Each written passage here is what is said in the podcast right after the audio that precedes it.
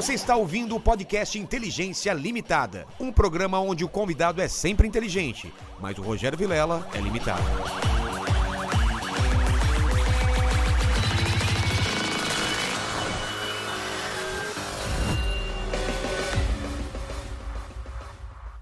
Olá, terráqueos, como é que vocês estão? Eu sou o Rogério Vilela e está começando mais um Inteligência Limitada, o programa onde a limitação da inteligência acontece somente por parte do apresentador que vos fala, porque sempre trago pessoas mais inteligentes, mais interessantes, com a vida mais titânica do que a minha e do que a sua, não é, pequeno Lenny? Titânica musical. Exato. Né? E Você que tem, atitude. tem um apelido por causa do Lenny Kravitz. Pois é. Você já foi um dia parecido Já com o Lenny fui, Kravitz. Hoje está mais para ser o Jorge, né? Mas já foi muito parecido com o Lenny Já. Kravitz quando eu te conheci. Pô, eu vi uma foto antiga que realmente parecia mesmo. Eu não achava, Era mas cara, parece, parecia mesmo, exatamente. parecia mesmo. E antes de falar com o Titãs, como que o pessoal do chat participa? É isso aí, galera. Já tá fixado lá no chat as regras. Você pode participar com pergunta, com comentário, aquele famoso jabazão pra ajudar a gente, né? Aí já se inscreve no canal, já se torna membro, já dá like no vídeo, já passa lá na loja, aproveita a promoção que tá tendo lá do, do blusão e das Exato, camisetas. vocês estão com os blusões bem legais. aí, Ô, né? você viu? Eu, eu tô aqui com um blusão aqui em homenagem aos Titãs, Aos Titãs, aqui, né? lógico, Attack on Titan, Isso aí. né? Do grupo de expedição aqui. Total. Então fica aí, a, né? Foi o mais próximo que eu consegui de, de analogia, A gente né? está, a gente tá comovido, foi É, maravilhoso. Conversando aqui com o Sérgio, a, a sua filha, né? Que É, que é filha. fã do Attack on Titan. Muito fã de anime e, e mangá em geral, mas do Attack on Titan, É. com certeza. E acabou Agora, desculpa uma pergunta. Você comprou essa roupa mesmo? Comprei, Mas você cara. já tinha ou, ou você comprou especialmente pra entrevista de hoje? Não, não, já tinha, já tinha, já tinha. Ele bota, Nossa, é parece mega que ele fã. dorme Sou toda fã noite. demais, demais mesmo, assim. É porque é um- é uma série que começou faz uns cinco anos, eu acho, né? Mas bem antiga. é. E aí É. tem essa, tem uma outra que é verde, assim. Eu, gosto do visual dos caras. Brito- eu sou desenhista também. o Brito né? tá querendo comprar uma, já É, senti. mas né? fala pra ela, tem essas. essas Eu vou cami- falar pra ela, essas- é. Tem Legal. várias, várias versões disso aqui. Mas bem-vindos aí. Pô, eu tô muito feliz. Vocês fizeram, fizeram parte da minha carreira, assim. Eu tava conversando antes com vocês, né? Dirigiu o, o clipe dos Titãs lá na época que vocês estavam com, com, comemorando. Era 15 anos, né? Com um acústico. Isso. É, Nossa, na, na, Cegos foi- do Castelo. Exatamente. É, é, 15 anos de carreira, velho, né, 1997. Castelo, é muito bacana. Acho que é o único clipe de, de animação que a É gente o fez. único. Eu lembro que vocês tinham vontade, né? De É, fazer. Isso. E é muito bacana. muito legal. E eu vou contar uma coisa que eu não contei pra vocês na época, hein? Eles chegaram pra gente, ele trabalhou na fábrica de quadrinhos, na, na minha produtora, Foi, foi. né? É, mas depois, né? Eles chegaram pra gente e é, eu não sei como foi é, quem chegou, é, quem se aproximou com a gente falou assim: "Vocês sabem fazer animação?" A gente falou: "Claro que a gente sabe". A gente fazia quadrinho, história em quadrinho. Entendi. Aí os Titãs chegam pra gente e falam: "Vocês sabem fazer animação, né?" A gente, Lógico. Claro que a gente sabe. né? Animação, a gente, pô, animação é negócio da, né? Um desenho que Que- Um atrás do outro, né? foi a primeira animação que a gente Pô, mas É, vocês gente- enganaram bem, que Não, mas a gente contratou os melhores animadores. experiência. Ah, a gente bom. pegou um animador do, do estúdio do Maurício Souza, que era amigo Ah, nosso. que legal. E a gente tinha todo o background de história em quadrinho, então fez, decupou tudo. Eu lembro de apresentando pra vocês tudo em forma de quadrinhos. Que assim, legal. foi muito legal. E vocês deram uma liberdade pra gente absurda, assim, então. Agradecido demais, assim. Pô, a gente que tá, que legal, agradece. tá aqui, que prazer. Esse lugar aqui é fantástico. É, né? Tem um, tem um clima sabe, meio. É, É, Você fica.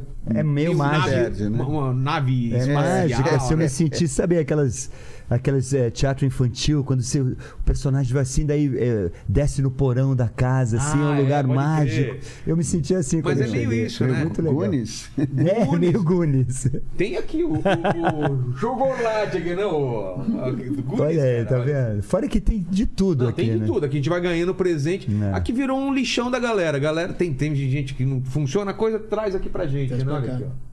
O, o- a máscara do, do Mr. M, a calcinha da Solange Gomes, Gomes. aqui, que ela que é, que é da, Da banheira da banheira do do Gugu, Gugu.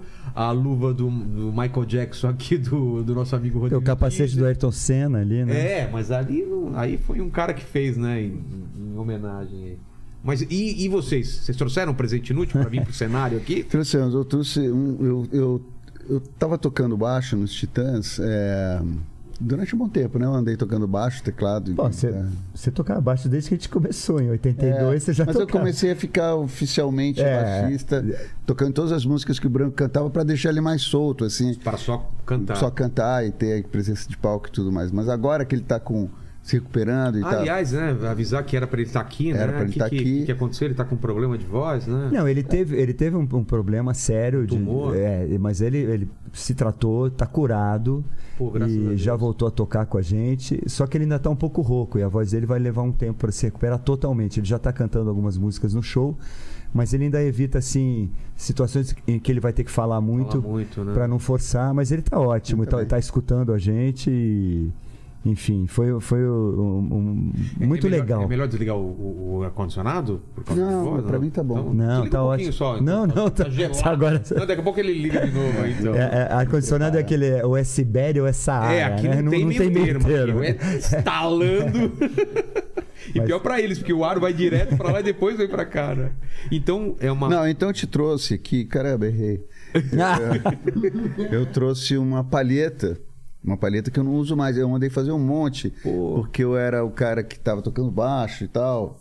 E eu cheguei a tocar bastante baixo, né? Sim, você é um excelente E- baixista. e aí eu perdi a palheta.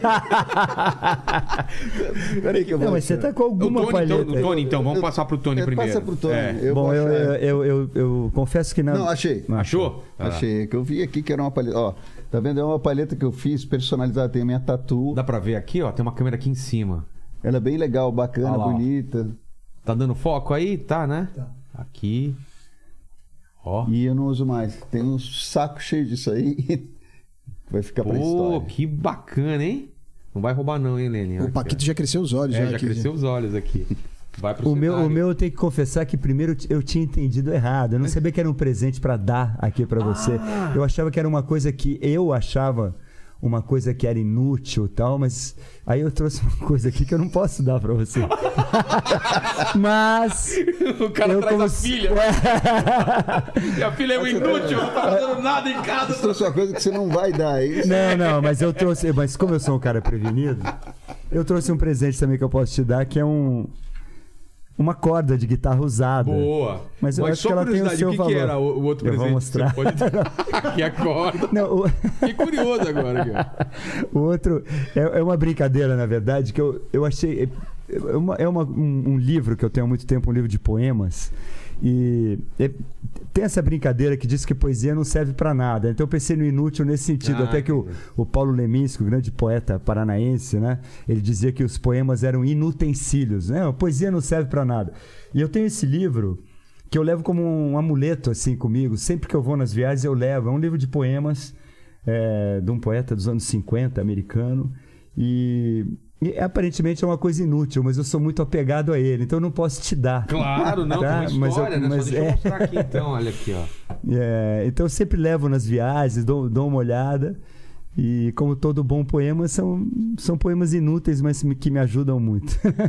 É, é relativo. É. né? É, isso, né, isso o- é uma brincadeira, né? É, uma claro brinca- que a poesia E- e- é muito útil para e a música é poesia também, né? Arte. Que é geral. coisa mais. Eu, eu não sei se tem alguma coisa mais potente do que a música pra, pra colar com o momento da vida, né? É, pra é. comunicar Cola, né? também e realmente colar, né? É. Porque eu acho que a música, especialmente as canções, são uma espécie de fala emocional, né? Porque é como se fosse a palavra, mas carregada de emoção, né? Por causa da entonação, acho que Exato. muda com a melodia, é algo misterioso. E parece que foi feito pra você, né? É, Você escolhe você. as músicas que É, tem a te ver- faz chorar, te faz Exato. ficar com raiva, te faz. enfim. É, é incrível a força das canções. É, ou né? você escutava muito com uma pessoa, com seu pai, ou com É. alguém, então você- Lembra um eu tempo lembro. da tua vida, né? Te Eu, marca. tenho, eu faço uma coisa que eu aconselho as pessoas a fazerem em casa aí, que é muito legal. É fazer playlist pra viagem, assim. Você, você escuta um certo número de, de, de músicas numa viagem. Aquela, quando você escutar aquelas músicas, você vai voltar Ah, pra você- aquela é. viagem. Vai ser uma É. coisa muito É. legal, assim. É. Que ela cola mesmo. Ela né? remete, né? Daí você começa a sentir um cheiro da- da- Exato, daquilo que ela te exato. lembra. É né? muito legal. Legal. É muito legal. E, e- e a gente tava conversando aqui antes. Eu sou. Eu nasci no, no- em 1970, né? Então, pô, anos 80 eu cresci ouvindo vocês. Uhum. Já trouxe bastante gente aqui dos anos 80, desse, desse, desse fenômeno. E eu queria primeiro saber o- quem eram vocês antes da banda e o, o que foi viver nesse, nessa, nesse turbilhão que foi os anos 80, né? É. Como, que, como, como vocês se conheceram? Como que foi a, a infância? Vocês já eram? Eu quero ser músico? É, Né, Eu, eu tive uma infância curiosa, porque eu- eu- meu pai era, foi ministro do Trabalho do governo João Goulart, ele foi exilado Olha. político. E eu morei, acompanhei o exílio dele, então eu morei até 60, de 66 a 74 no Chile, na América Latina, na Argentina, em alguns lugares, porque ele foi para lá. Primeiro ele foi para Iugoslávia, depois ele foi para. América Latina. Aí Você, lá ele acompanhou, você acompanhou toda essa não, Iugoslávia não. Ele foi para Iugoslávia, a gente depois eh, se encontrou no Uruguai um pouquinho. Até tem uma história maluca que aconteceu no Uruguai. Ah, é? O quê? Não, que tinha um cara que, eh, que vigiava meu pai, um cara do serviço secreto, eh, e acompanhava meu pai e, e ficava de butuca na casa que a gente alugou, que era em Pocitos, né? A gente até voltou a tocar na- no Uruguai agora recentemente e a gente ficou em Pocitos, Tinha curiosamente. um cara, um brasileiro Um cara só? da, É. da ditadura, Ah, é? que, que O cara que, que ele ficava vigiando. meu pai. E, e a casa, né? Sei. E, e eu era garoto pequeno ainda, então eu ficava no jardim brincando, minha mãe me deixava ali ficar no jardim. E aí um dia eh, minha mãe contava essa história que eu cheguei e falei assim. Eh, ela falou assim, filho, não fala com ninguém, que ela me viu conversando com o cara. Falando assim, eu falei, aí ela disse que eu dizia assim, mas mãe, eu gosto dele, ele é um cara legal, ele já me mostrou o revólver dele. um revólver grande, prateado, é bonito, ótima. não sei o que mais. É, ele fica aí, mas o que, que ele fica te perguntando? Fica, ah, seu pai sai muito, o que, que ele tá fazendo? Você O que que teu pai faz lá dentro? informante. Eu era o informante ali, que o cara me conquistou com um arma. É, olha aqui. Olha aqui, Botaram tal, tiros tal. aí. Mas enfim. Aí do Uruguai? Aí eu fui do Uruguai, a gente voltou e depois a a família se reuniu no Chile, né? Quando meu pai foi pro Chile lá, ficou com essa turma toda de exilados, que é o Fernando Henrique Cardoso, o Zé Serra, todos esses políticos acabaram indo pro época? Chile. Na mesma época. E aí meu pai foi conseguiu é, um emprego, foi, foi trabalhar nas Nações Unidas, graças a Deus, graças a um cara chamado Jacques Chonchol, que foi um ministro também no Chile, um político que admirava meu pai. E aí ele começou a ficar bem de vida. E a gente viveu uma fase de ouro no exílio, porque meu pai ganhava em dólar e ele estava bem, era funcionário das Nações Unidas. Podia... Mas eu não me interessava muito por música quando era moleque. Eu, Ah, eu é? gostava de pintura, assim como É você. mesmo? Eu queria ser artista plástico, desenhar, fiz vários cursos. Você fez várias das nossas capas. É, fiz algumas capas dos Titãs. E quando eu voltei para o Brasil, que começou a me dar esse clique de música, um pouco Com quantos anos você volta com Brasil? 14 anos. Ah, tá. E aí eu fiz, comecei a fazer aulas de piano, de música clássica, assim. E aí aos poucos eu fui me interessando por fazer canções, assim, minha irmã tinha um violão que ela não usava. Comecei a bater uma viola, assim, autodidata e me deu vontade de fazer canções. E eu acho que o que uniu a gente É. foi essa coisa da canção, mais do que ser instrumentista e tal, isso de casamento, de palavra, Sim. com É, quando a gente se música. conheceu ali, é, a grande parte deles ali, do- dos titãs e ex-titãs, estudava no colégio equipe, né? Eu Tem fui- alguém que começa ou é um, é um conjunto de. Não, eu, eu acho que a gente se conheceu como uma turma e como o Brito falou, todo mundo gostava muito de canção, todo mundo tinha um projeto de composição, de ser um, um cantor, compositor. E nisso a gente foi se conhecendo, ou- ouvindo o trabalho um do outro. A gente chegou a gravar uma fita, aquela fita das músicas, cada um gravava uma É. música. E de repente, ali no começo dos anos 80, come- começaram a pintar as bandas, a, a. Blitz começou a tocar e a gente teve essa ideia. Começou até quase como 90, uma né? brincadeira, né? Vamos fazer uma, uma banda. Vamos fazer uma banda tal. E aí era isso que o Brito falou. Ninguém era um cara que tocava bem isso. Não, é- as pessoas não têm noção. É, é hoje as é, a, molecada quer ser youtuber, naquela época que o pessoal queria ter uma banda.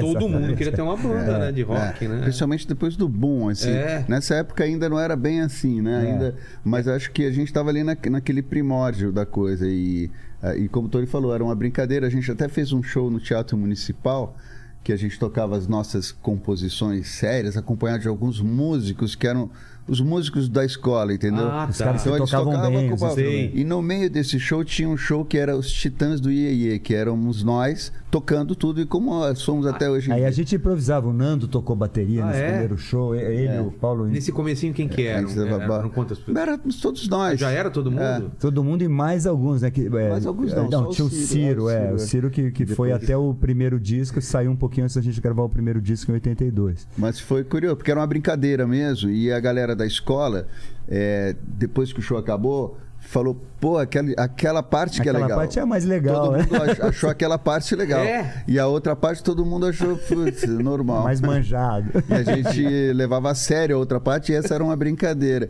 E acho que aí a gente falou, caramba, será que a gente... Se a gente levar a brincadeira a sério, Exato. talvez dê certo e deu. E, e aí, como que é a, a ideia de vamos, fa- vamos fazer uma coisa mais séria mesmo? É, daí a gente começou a festival? levar a sério, as coisas estavam acontecendo, a gente viu algumas bandas já sendo contratadas, e aí a gente entrou numa mesmo, né? A gente ensaiava, na- o nosso primeiro baterista era o André Jung, a gente ensaiava na casa dele, tinha um estúdiozinho. E a gente ficou buscando, eu acho que a gente criou ali assim um pouco da nossa linguagem, a gente sentiu que tinha que fazer um trabalho original que chamasse atenção, porque a gente era limitado musicalmente como instrumentista, Sei. E- e- mas com muitas ideias. Mas cada um com uma ideia e com, com, É. com gostos diferentes? Ou vocês Sim, gostavam? não, Eu acho que, assim... tinha é- pontos em comum, né? Tinha. Tinha muita coisa em comum, assim. Tinha uma, uma galera mais uns, um pouco querendo que a gente fizesse uma coisa mais pop, mais light, um outro que. Tanto é que, por exemplo, você pega o nosso repertório do começo, Bichos Escrotos é uma música mais ou menos dessa época É. do começo. Só que a gente não gravou, ela teve vários arranjos e a Gravou gente por não causa da gravou. censura também, Ah, é? né? Por causa da censura. No primeiro o disco ela produtor foi- falou assim, ó, não dá... Ah, já tinha pro primeiro disco? é, ela já ela? existia, daí o produtor falou, essa aí não adianta nem, porque não vai não, passar porque na ela, ela censura. não, a gente tentou, ela foi, a gente Já foi foi, proibido de gravar essa e uma outra música que chamava Ah, é o Charlie... Pô, Charlie o Chacal. finalzinho, então, É. dessa É. E depois, quando ela foi gravada, ela era proibida a execução pública. Aí já no Ela- cabeça, dinossauro. Já no Já cabeça. Pô, eu lembro disco. do disco da Blitz, que veio um, veio Riscado, uma faixa é. riscada, É. né? É, algumas é, faixas, quando já estava gravado, ele- Eles eles, riscavam. riscavam.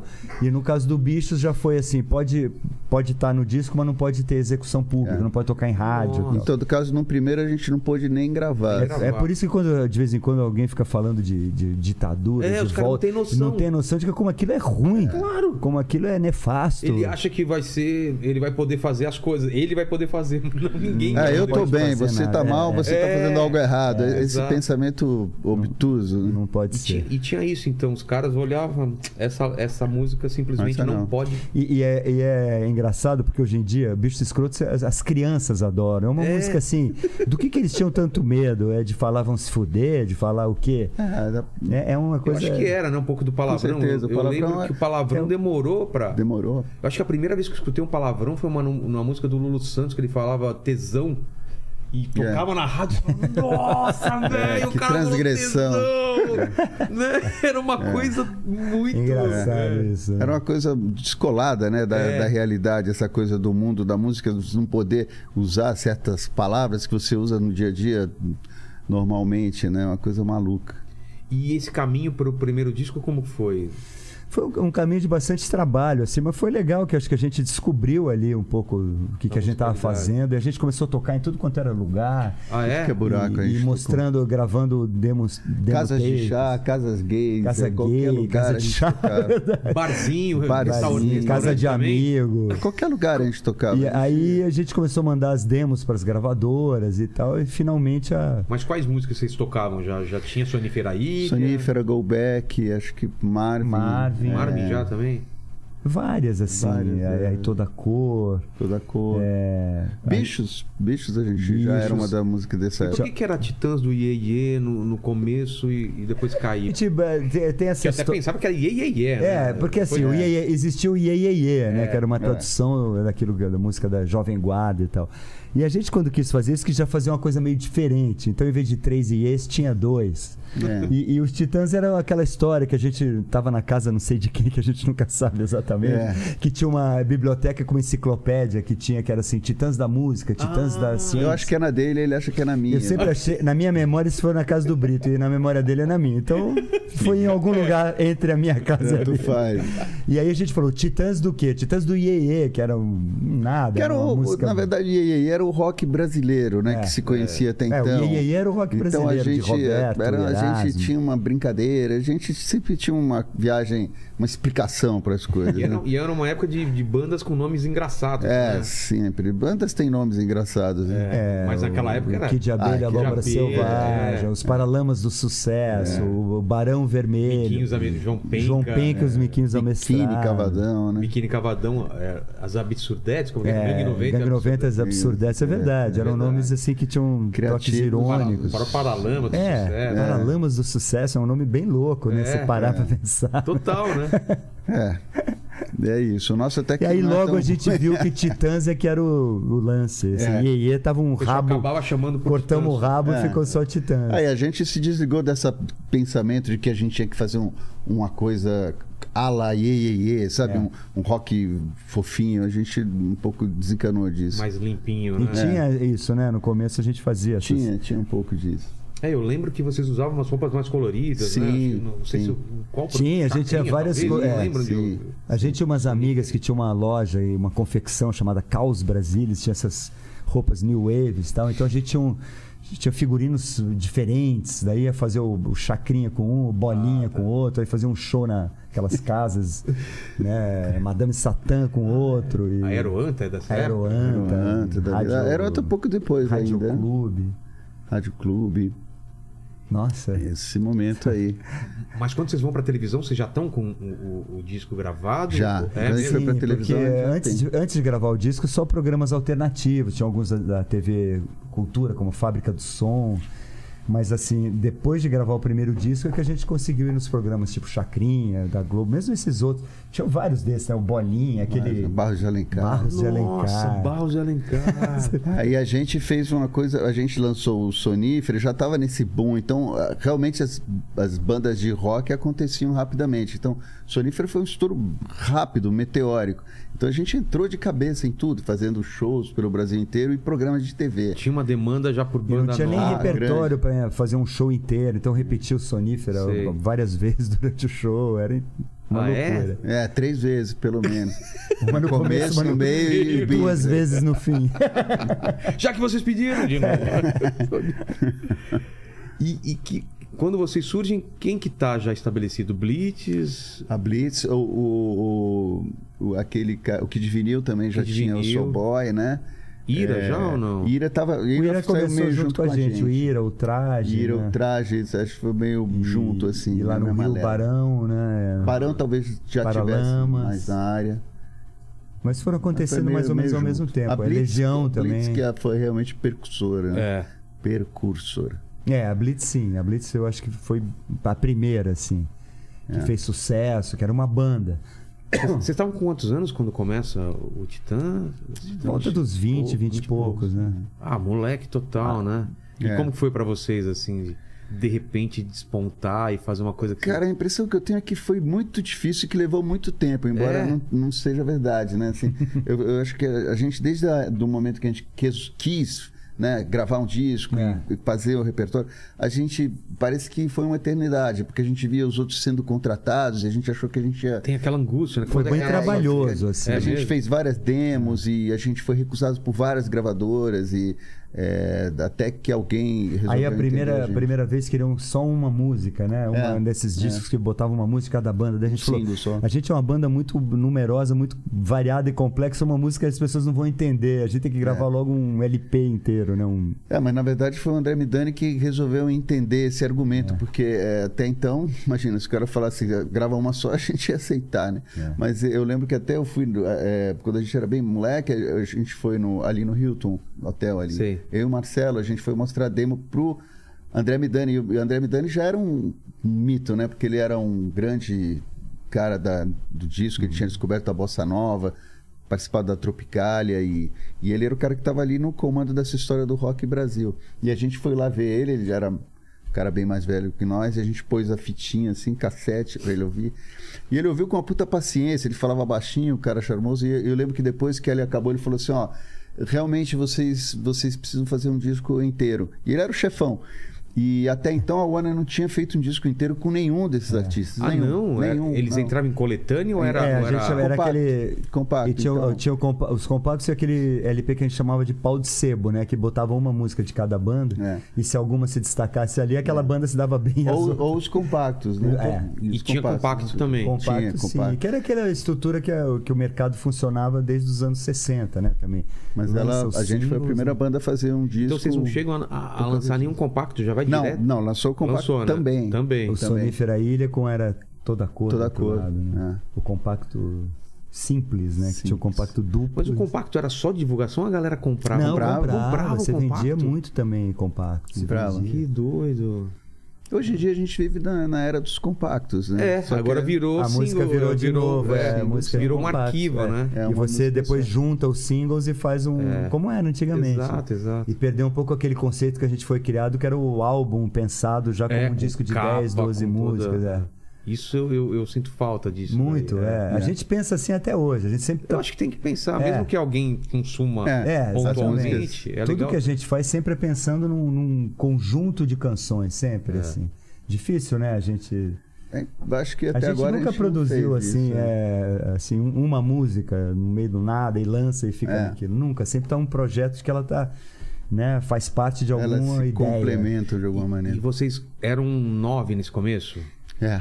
E como que vocês conciliavam, assim, em relação a... Você me pergunta, não É. sei como a gente Olha, você sabe o que é, é, é, essa coisa Tem um de- número limitado, né? Num disco e tem que decidir quantas é, entram. né? Exato, mas eu acho que fora isso, assim, você com muita gente, você tem é, para onde fugir, né? Não sei se estou me expressando bem.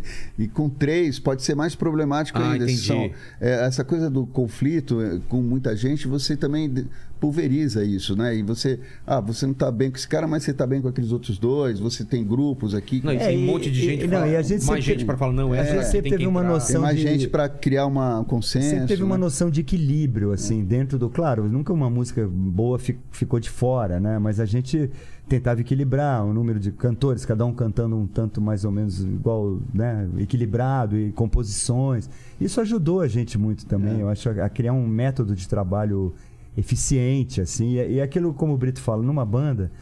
Você tem que. Você não pode impor as coisas, você tem que seduzir. Então, se eu quero que uma música entre, ela tem que ser boa e eles acharem boa É, pra falarem, adianta. ok, essa aqui entrou. É, Então, isso, a gerou uma gente, coisa antes de lançar também. qualquer coisa, a gente a, passar pelo nosso filtro interno já acho que era um, uma coisa que ah, o que saía dali já tinha uma certa qualidade, assim. Isso Acho- até hoje a gente né, É. mantém esse, esse método de trabalho, assim.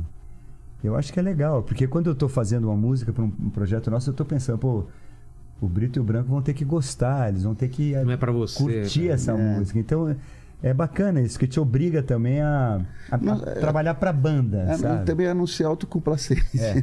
Quando você É, tá sozinho, às vezes você começa a aceitar qualquer coisa que você fez como boa, né? É. Aqui sempre tem um pra falar, isso aqui não tá tão bom. Tem né? a edição, né? Tem alguém para editar. Isso é, isso é o, o lado é legal legal. de trabalhar numa banda. É. Nesse- E, e o outro lado é que você também tem coisas que não entram, né? Mesmo que você ache muito boa. Que não cabe não naquele cabe. momento. E, mas faz parte, né?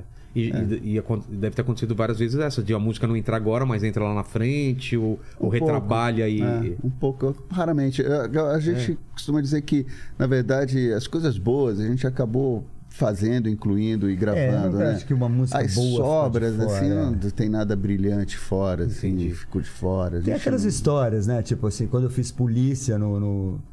A gente tá preparando o repertório do Cabeça Dinossauro, daí eu fiz polícia, cheguei, toquei, a gente tava apresentando as músicas, eu vi que ninguém se entusiasmou muito.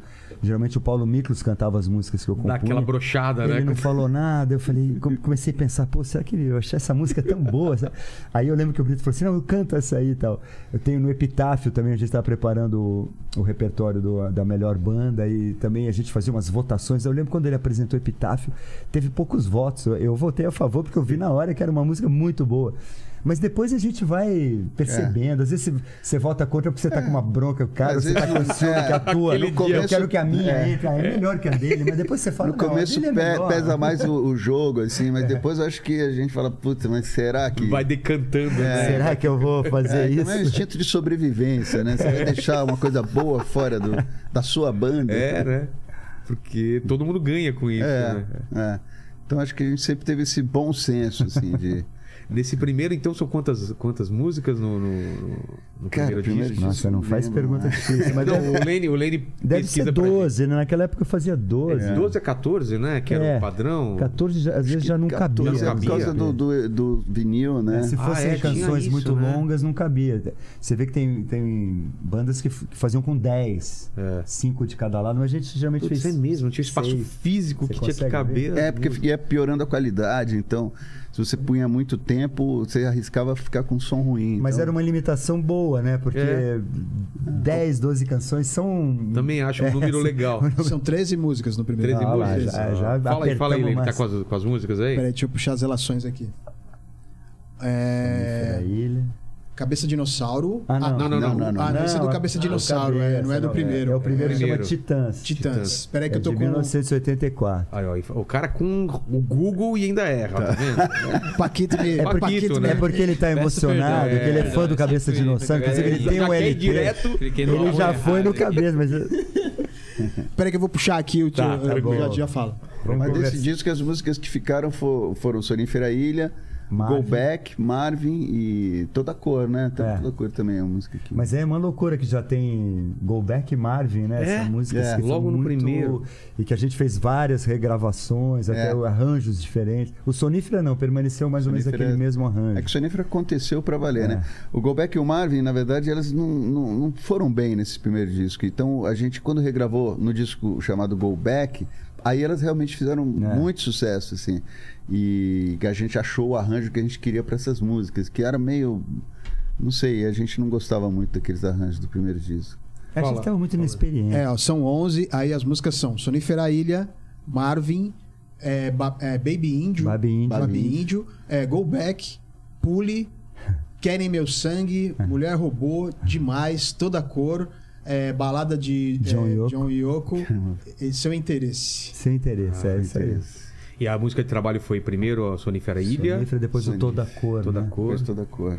Parece que- E, e- e esse primeiro contrato, o primeiro contrato já vocês têm um poder de decisão? É, é meio Não, não é tem um muito. teste assim, se Não, der é. certo, vai Não, conseguir. poder de decisão em que sentido de de de- grana, de, de... Não, grana não existe, né? Ah, é? Não, eu digo assim, é, é- é uma micharia. No começo É é muito- se investe pouco. Agora, é qual- é o que o É Brito falou, o micharia. André Midani era um cara de visão. Então ele, ele percebeu que a gente sempre teve liberdade para fazer o que a gente quisesse. Assim, nunca Ah, é? teve nenhuma imposição, grava isso.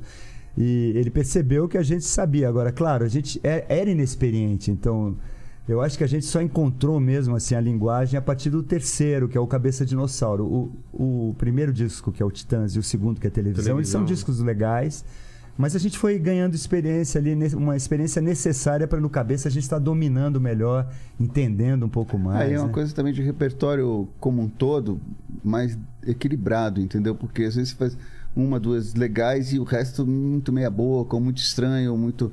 é, então acho que no cabeça o repertório é mais equilibrado, assim, como disco todo. Tanto é que o disco como um todo, ele vingou como um todo, né? Claro. Não é um disco que você fale assim, ah, tem essa e essa. Se for falar, você vai falar cabeça de dinossauro, policial, bichos e eu tô Homem cansado, primata. homem primata. Homem prima- Ele- Caramba. Ele é- tem uma coisa assim forte. Família. E é um livro que tá. Todo. É um, um disco que tá na, na lista da maior parte das pessoas de rock nacional. é, né? é um, disco, muito que deu, importante. deu muito certo e também é aquela coisa, o disco certo também na hora certa. Ele combinou com o em momento. tudo, né? né? Capa, o, o É. conceito visual. É, é da Vinci, né? Miguel É, Ângelo. é. da Foi a ideia né? do Brito, né? É. De onde veio a ideia de ter aquela coisa. Ah, porque eu era estudante de artes plásticas, né? Então eu gostava esses esboços do Da Vinci eram poucos conheci, pouco conhecidos, né? Eu lembro que eu tinha visto isso na biblioteca, ali acho que era da FAO, que eu tinha visto que tinha um livro que tinha esses esboços. E achei que esse tinha tudo a ver com, com esse que é o, o homem urrando. E Tinha outros esboços que pareciam aquela cabeça do grotesca. cabeça de dinossauro. Tinha o AU que tinha que era aquela coisa do grito meio primal e tal. Então eu achei que aquilo ia combinar. E eu lembro que até que eu liguei pro Branco, falei assim, Branco, você, o que, que você acha dessa ideia? Ele, ele falou, puta do caralho, não sei o quê. Só que aí eu tinha que arranjar é, reproduções decentes disso, É, não existia, alta- né? Em alta qualidade. E aí meu pai tinha um amigo que morava na França e esses desenhos estavam no Louvre. Então Sei. Ele conseguiu lá pra gente uma cópia em acetato, você paga uma Nossa. taxinha assim. E eles vieram aqui e a gente fez uma reprodução bacana da capa.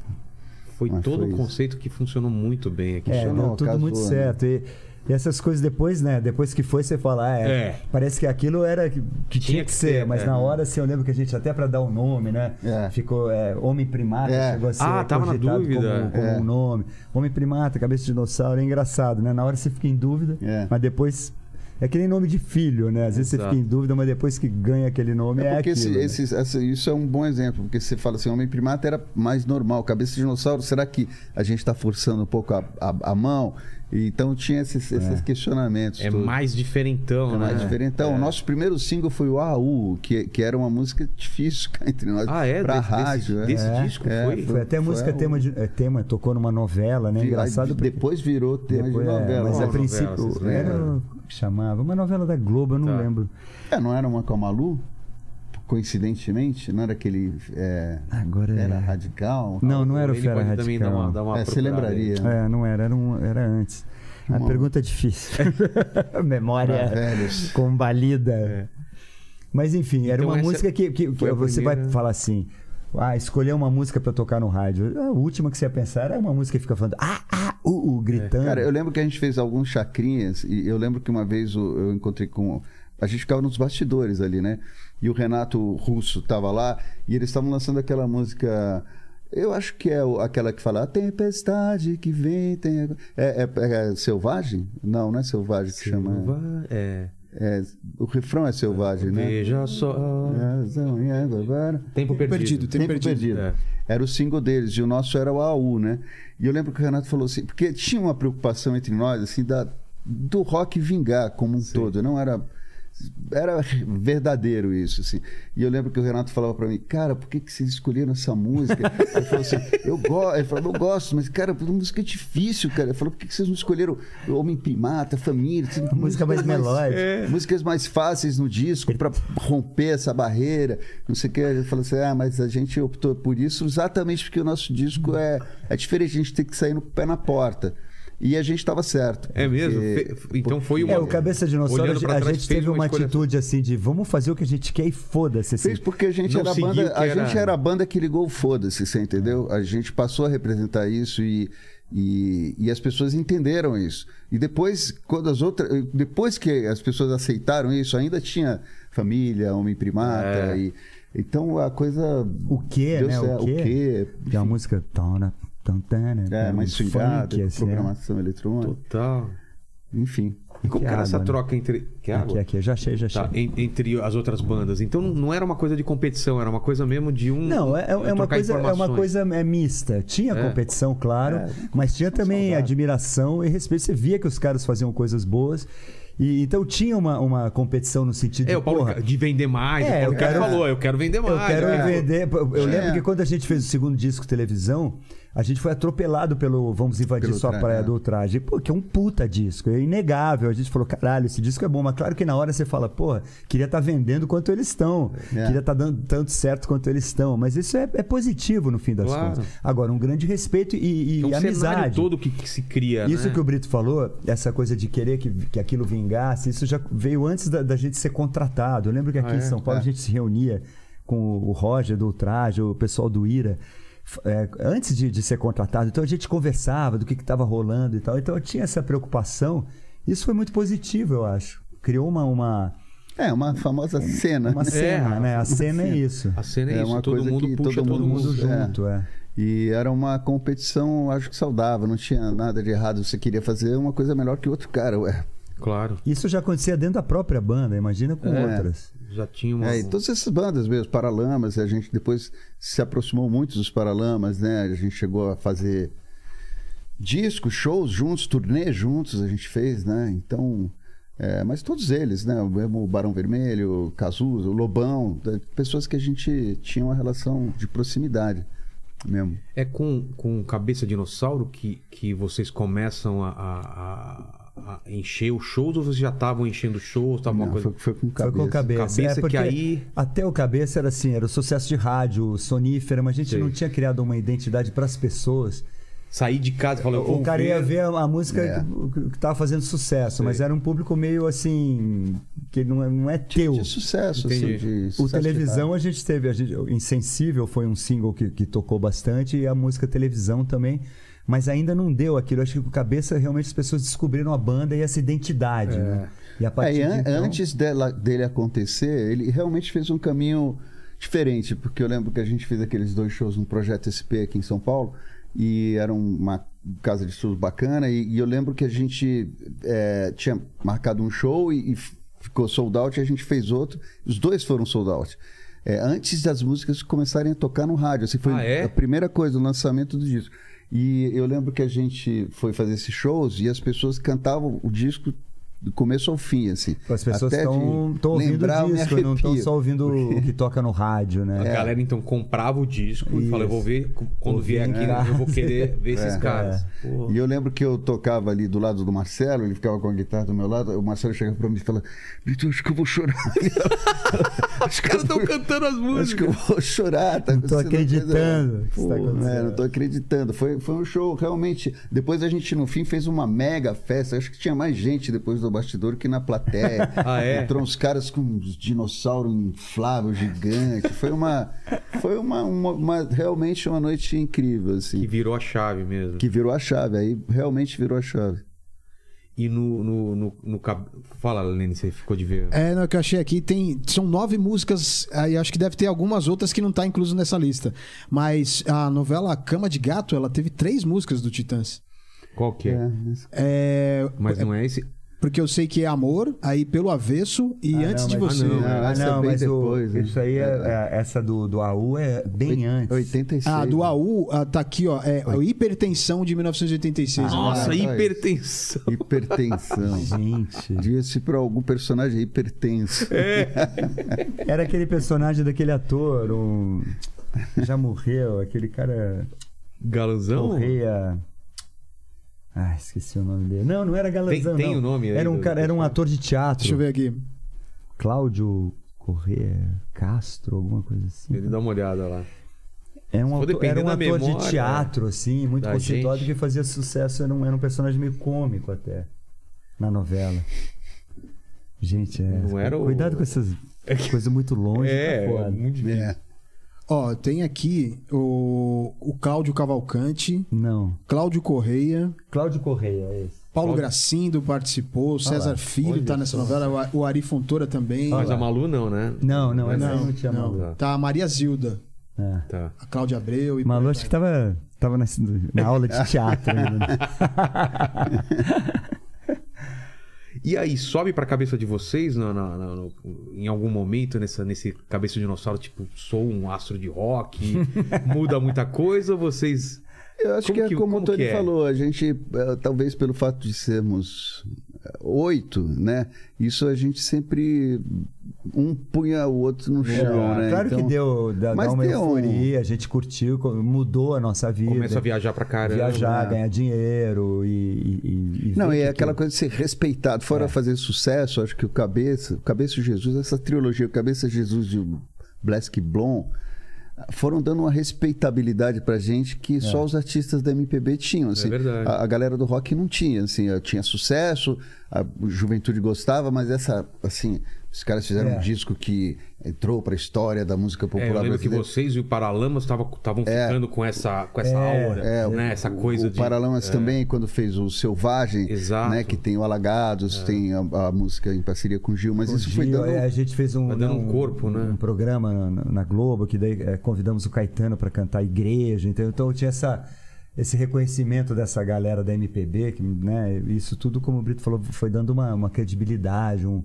Yeah. um respeito, uma respeitabilidade, assim, que é- foi muito bem-vinda. E fora um sucesso popular, às vezes meio... é, meio surreal, sabe? Assim, é, não sei se, se você chegou a ver aquele é, filme que a gente tem, A, A Vida Até Parece Uma Vi, Festa.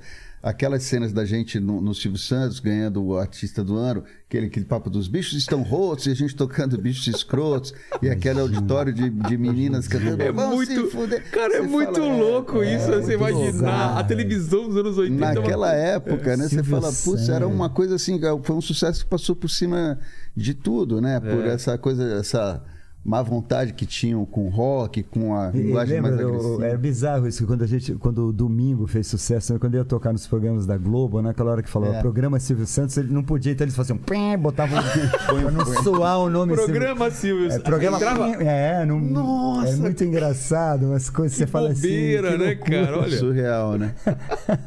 Podia falar palavrão até. Palavrão, mas- pô, mas falar o Silvio Ô, louco, Santos- bicho! O nome do concorrente não dava. Nossa, cara, vocês tocavam essa música lá no, no- na Globo e os caras. É. Olha, eu nunca tinha parado pra pensar. O, o- o- e, o- rock? Por que vocês acham que naquele momento o rock.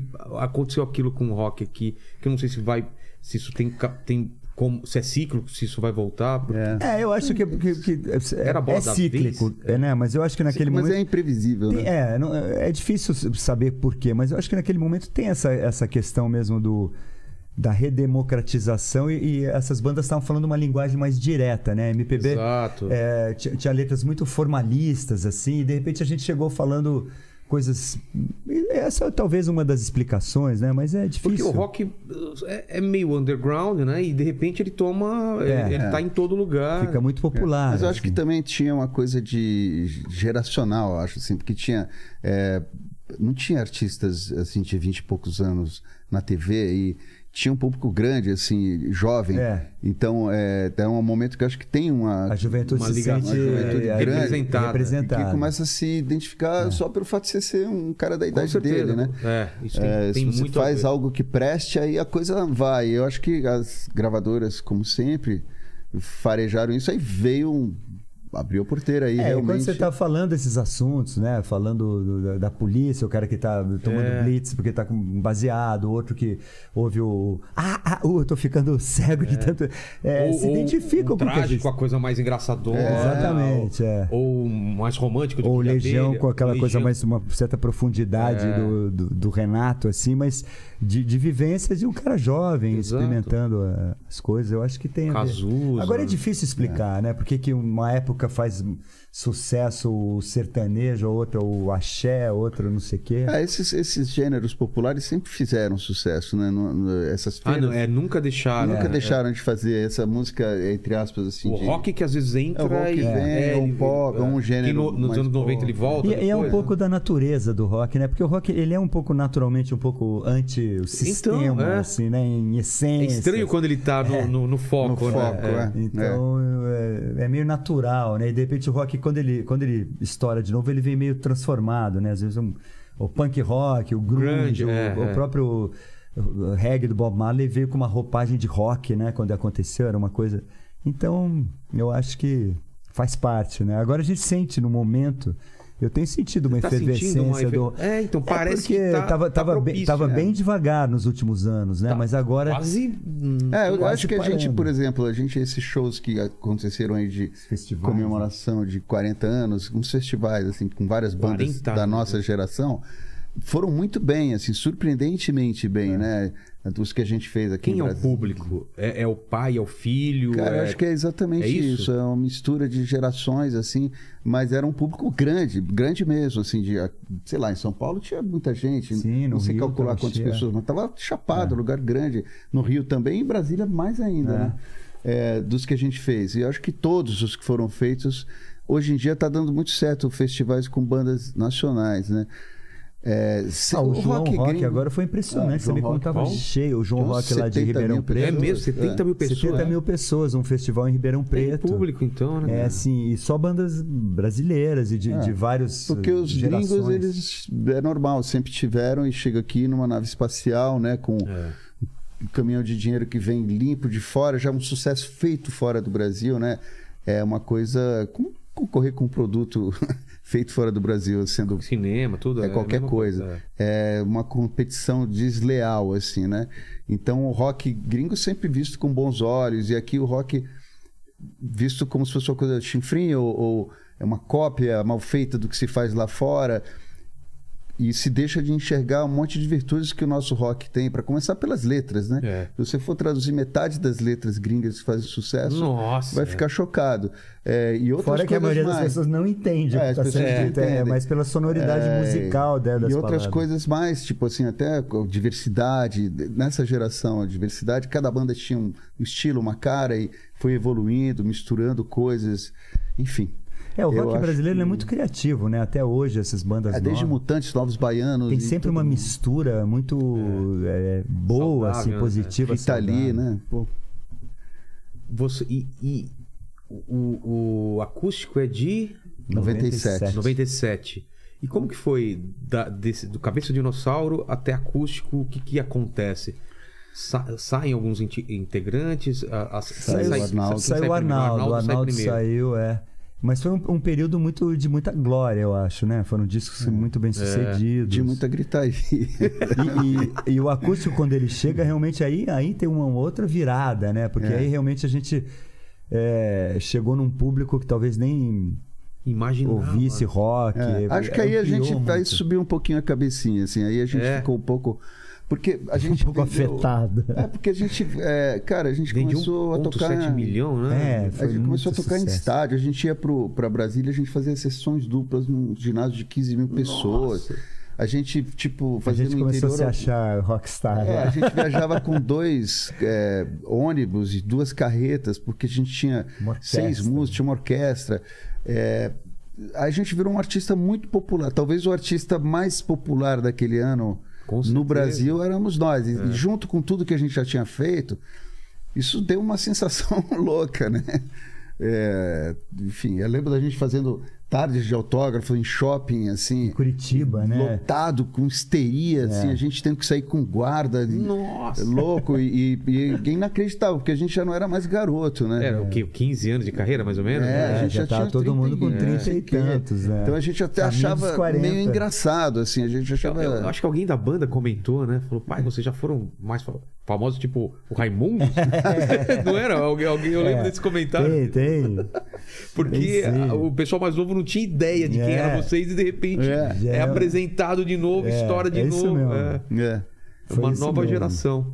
foi, foi um E a ideia do, do acústico vem da, vem da MTV? Ou, ou como que funcionava? Não, era o formato que tinha lá, à É. disposição das bandas que quisessem fazer. E eu lembro que, para dar um mérito pro cara certo, eu acho que o, o- Sérgio Afonso, É, que era o, o, o- presidente da, da Warner. da Warner Music, ele. É, a gente não é que a gente não quisesse fazer, mas a gente talvez achasse que não fosse a Um hora. De preguiça, né? De Ele fazer um... pregui- E ele Uma insistiu. hora a gente faz, né? É. Esse negócio. E ele insistiu muito. Ele falava assim, cara, as legal, músicas é. de vocês têm. é, se vocês abaixarem a bola, as pessoas vão prestar atenção na letra, no que vocês estão falando, isso vai ampliar muito o público de vocês. Ele tinha essa visão. E ele estava certo. Tava certo total, né? Logo Assim, de cara foi sucesso, não foi? É, foi, já... Também foi tipo cabeça Foi de instantâneo. ao- Na, na- na gravação, quando a gente gravou no Teatro João Caetano... lá Era uma Rio, sessão, vocês gravavam duas e, e pegavam a melhor das duas ou era uma sessão eu valeu, não valeu? lembro, cara. Foram dois dias, né? Não foi um só. Um só, Um acho. só? Foi muito sucesso. E aquela coisa de já ter chamado Marisa Monte, Eita, Jimmy Cliff, Fito Paz. Fito né? Paz. Então, é, O próprio Arnaldo, que já tinha saído, né? É, um convidado. Pulso, do- né? foi muito bem sucedido, assim. É. Aquilo... E foi meio também imediato assim o sucesso e a gente estava assim eh, com o Manuel Poladian, que era um cara que tem seus defeitos, mas tem muitas virtudes também. Eu acho que ele fez Ah, o foi nosso com ele que eu conversei na época do clipe, eu- era ele, é. É, ele é um empresário. o escritório era lá na... no Itaim. no Itainha. No Itaim, né? Isso. É. Ele tinha mu- muitos méritos. Ele acho que ele fez a, A coisa assim, acontecer em alto nível. A coisa ficar grande, É. entendeu? Entendi. E enfim. shows maiores também É, shows. A gente trabalhou pra caramba, mas era, era realmente um prazer. Era ótimo. Porque parecia Eu um toparia sonho, fazer assim. aquele sucesso de novo. Tô Pô, preparado. tranquilo, né? Pode vir. Eu aceito aí.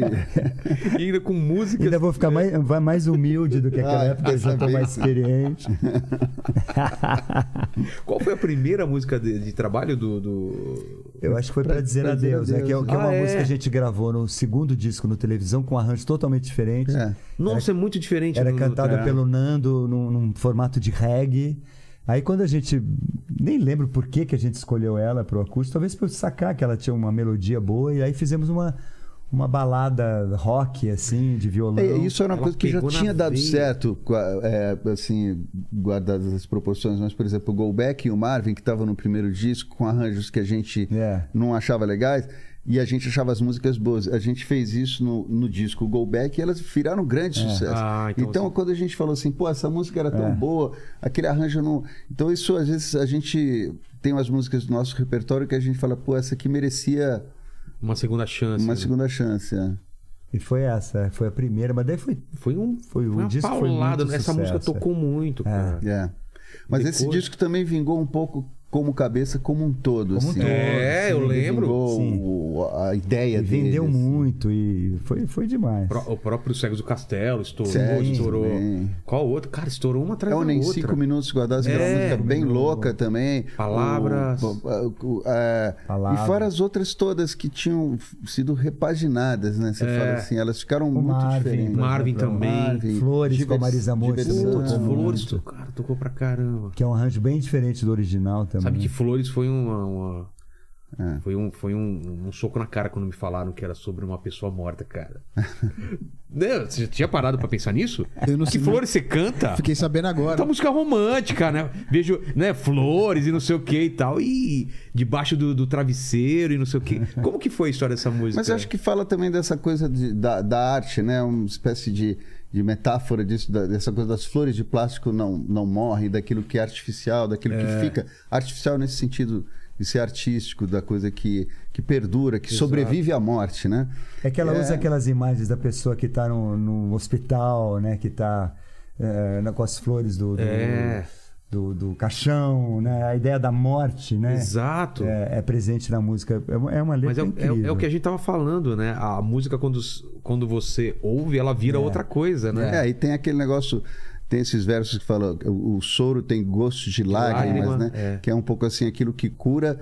é, é, você precisa se sacrificar para se curar. Exato. É, Então tem uma série de assuntos ali que, que falam disso, da permanência. É, e- tem, a, tem, a, tem a ideia da morte como transformação É. também, né? Então, ela, ela não é uma forte. música mórbida de forma nenhuma. Não, não, né? não, não. Mas ela é uma música profunda, assim, de... de- É, é que tem segunda, terceira camada É, que tem você camadas. pode. É, tem É, camadas. e o refrão fala, as flores de plástico não, Não morrem. morrem. Então é, é, é como dizer, eu não morro, eu, eu- É. a minha essência não morre. Algo assim. Pelo menos a minha leitura sempre foi essa. assim. Até por isso que ela tem essa coisa. pra cima. Pra Ela é pra cima, né? cima. Ela é pra né? cima, E né? É um Pra refrão explosivo, assim, e aquele riff. Muito.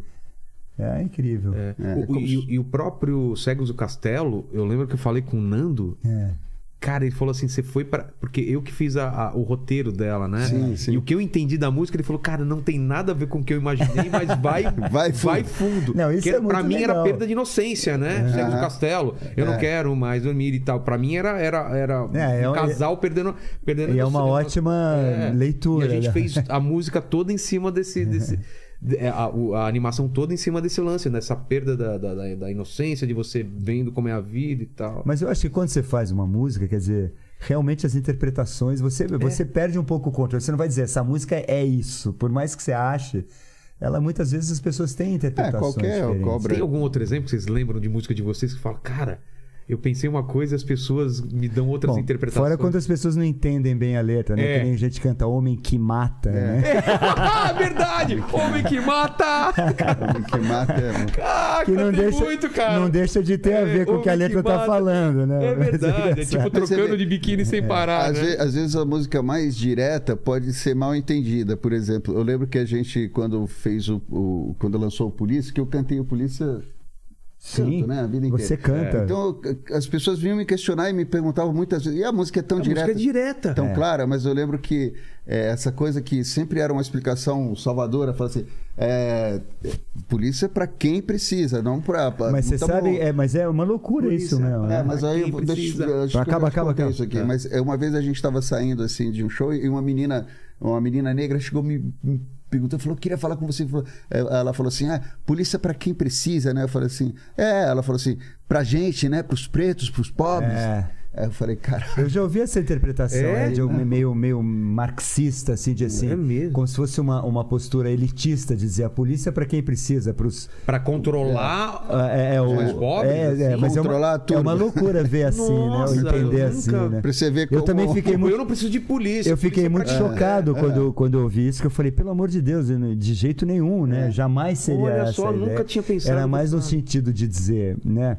É, porque controle, porque a música de tem muito a ver com a questão da, da droga, né? É. De falar assim, ah, a droga é uma questão de saúde pública e não uma questão de polícia, na minha cabeça. Então, é, a polícia, vamos, vamos tratar da, da segurança naquilo que ela precisa e, e vamos pensar É, uma na crítica liberdade. à, à instituição, não você é, dizer que, É. que a polícia não, não precisa de Não, polícia. claro. É, Todo mundo sabe que precisa.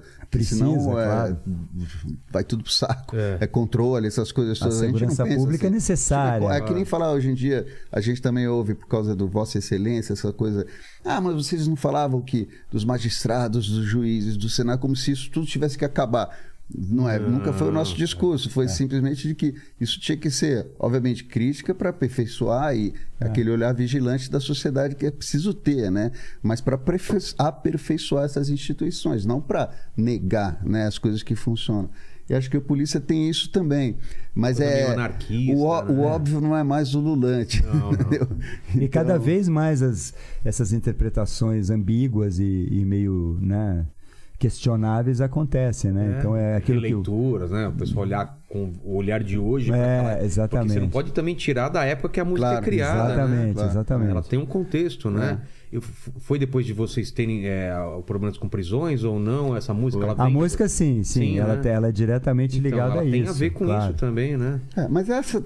Vai, 99% das pessoas entende dessa Não, maneira, claro. Ah, do jeito- maneira é. correta. Do jeito certo. Que, do jeito que vocês imaginaram, pelo menos, né? Não, mas a maioria delas, né, eu acho, É, assim. é. É. que essas questões aparecem de vez em quando quando. você trata Bichos escrotos. assuntos- Qual é a explicação que o pessoal dá pra vocês? Ah, bichos Ah, o Bichos escrotos Escrotos é muito interpretado como uma crítica a, a- a políticos ruins Ah, e tudo tá. isso. Muita gente me fala assim, ah, tá cheio Mas de é, bicho é escroto. engraçado porque ela fala exatamente o contrário, né? Porque, É. na, na verdade, a, a ideia da música era, era que você. Essa coisa do que é underground, do que é visto como feio, Feio, do que tá é. fora do padrão. Mostra, né? A gente tava- Exatamente. a gente estava exaltando isso, né? O bicho E- e um pouco- como a, coisa do instinto selvagem, É, se, é. Se colocar acima do cidadão civilizado É, que está E um pouco dentro de um diminuindo parâmetro. essa coisa eh, burocrática, Disney, vida é, normal, da- careta é, e programada, pessoas né? nem sempre Então, esse é o, assim. é o papo da música, primordialmente. Mas as pessoas usam de maneira tão louca. Por exemplo, esse aí, é, na verdade, fala assim, bicho, saiu dos lixos. Mas, na verdade, a música está exaltando isso. É, né? A música está pedindo que os bichos É. saiam dos bichos, porque você que é o cidadão civilizado aqui, na face da terra, só bicho escroto é o que vai ter. E às vezes a pessoa entende que é o contrário, que você está fazendo, dizendo os bichos escrotos ruins, os políticos escrotos vão Vão dominar. Então você vê que é, realmente é, muito subjetivo como as pessoas podem entender até as letras mais diretas. Né? Mas é fantástico. Mas faz isso. parte, é, né? Faz parte, claro, claro. Tem alguém comentando sobre letra e depois fala pra gente aí, Lene. al- al- Alguma letra? Teve alguma alguns comentários aqui, mas teve um que eu, que, eu, que eu achei muito engraçado, que eu vou falar aqui, é que o cara perguntou sobre o que o Liminha foi um dos produtores da, da banda, né? Ele entra no, no Cabeça Dinossauro ou antes? O Liminha, é, não, a partir do Cabeça de Dinossauro. Que ele... Só que o- a pessoa confundiu com o Liminha do Silvio Santos. É, não é o mesmo Liminha, gente. Não é o mesmo Liminha. Né? Vamos- É que ele é o rock, né? Tá É, não é o animador de Vocês plateia. estão- vocês estão Chegou pra fomentando. vocês e falou, cara, tá boa a música. Vamos lá. E ficava animando os caras, né? Qual a importância O produtor do Liminha? da ele, banda. ele, ele- eu, eu- eu sou meio ignorante. O Lenny manja mais de música. O, o trabalho do, do produtor, do Liminha, qual, qual- o que, que ele Olha, faz, o que acho faz que todo, todo bom produtor, acho que ele. ele é, ele. é, como é que eu falo? Ele. Ele, ele revela as qualidades da banda ou do artista, né? Ele ajuda a realizar bem aquilo que é Ele ali. vê de fora. que as- vê de fora, sabe que aquilo tá demais, que aquilo tá de menos, que aquilo precisa ser arredondado. Fora a parte puramente técnica que é de gravar, eu acho que tem que ter essa visão de saber fazer aquilo que o cara está oferecendo render, render o, o máximo possível, né? Então é um cara que tem esse, esse é um cara que tem que ter o respeito dos músicos para você, né? Falar, pô, não, você tem razão, vamos fazer assim, vamos fazer assado. E eu acho que o Liminha, nesse sentido, é um ótimo produtor. E sempre ajudou a gente a arredondar as coisas e, e fazer grandes discos, eu acho. Como a gente queria, né? Mas Então, o- só o- o cabe- devo dizer que é assim, as pessoas têm uma ilusão, o, o mercado criou essa ilusão de que o produtor faz o trabalho de um artista. Faz o, o artista acontecer. É, isso É. Isso é um absurdo, porque assim, senão não precisaria de artistas, né? Você precisaria só contrata uns dois produtores e acabou. Faz, chama os caras na esquina e vai fazendo, Fazendo discos linha de eh, montagem, que vão né? ficar para sempre. Não é tão fácil. Então acho que é uma, um trabalho É, de o, colaboração. o bom produtor é o que compreende o, o- o trabalho daquela banda, vê o que ela tem de melhor e ajuda, como o Brito falou, a se revelar aquilo da melhor forma possível, que foi o que ele fez no cabeça. Então, no cabeça, como é uma quebra, como que foi essa conversa com, de vocês com Mas a gente eles? chegou com, com, esse- com isso É porque pronto. a, Ah, já que- tava essa- a decisão de a quebra vocês, já foi já. uma, uma decisão nossa. a Ah, gente tá. chegou com uma demo. a Que, que- que uma- a quebra foi também, como eu falei, uma, um, um foco maior. A gente, no terceiro disco, a gente falou, a gente quer fazer um disco mais, mais uno, assim, mais conciso Todos com a ideia. conversem. Porque os outros eram um pouco como o Brito falou antes, é, fazer uma música muito pra lá, outra muito pra Entendi. cá. O televisão é muito isso, quase como um É. conceito, né? Os vários canais diferentes. a Ah, gente tá. falou, não, vamos fazer o contrário, um disco que ele soe mais ou menos, que, que aí é o disco conceitual e tal. É. Então, quer dizer, quando você ouve a demo, né, do, do, É. do Vocês Cabeça chegaram antes, com uma demo pro... é, antes, antes do Liminha entrar eu- na eu acho história, que que, a é gente, muito parecida. Essa né? demo, aliás, você quer- o Liminha mesmo não dá muita bola pra essa demo, mas essa demo salvou a gente, porque a gente dentro da gravadora, a gente fez o primeiro disco, fez o, o- o televisão, que foi um disco mal. A gente reclamou muito porque a gente foi atropelado pelo traje. Eu lembro até que numa reunião é, eu fui com o Branco e o, não lembro quem mais. E o Branco começou a falar: Porra, vocês não fizeram nada, esse papo de reclamar de gravadora, né? E o André, de novo, o André Milani falou assim: Cara, se vocês não quiserem, a gente rescinde o contrato agora, já, aqui, nesse momento. Aí eu falei: Não, André, espera um pouco, Não tá precisa nervoso." exagerar. É, também não é pra tanto, cara. É. E o André até depois lembrava, ele falou: Pô, se não fosse você falar aquilo, a gente ia, eu ia acabar com o contrato de vocês. É mesmo? E aí a gente fez essa demo e, e, e parecia que era o que Porque tava não foi fa- bem de vendagem o Não, o televisão É, não foi bem. de comercialmente verdade, não foi bem. Não foi bem de nada, assim. Tá.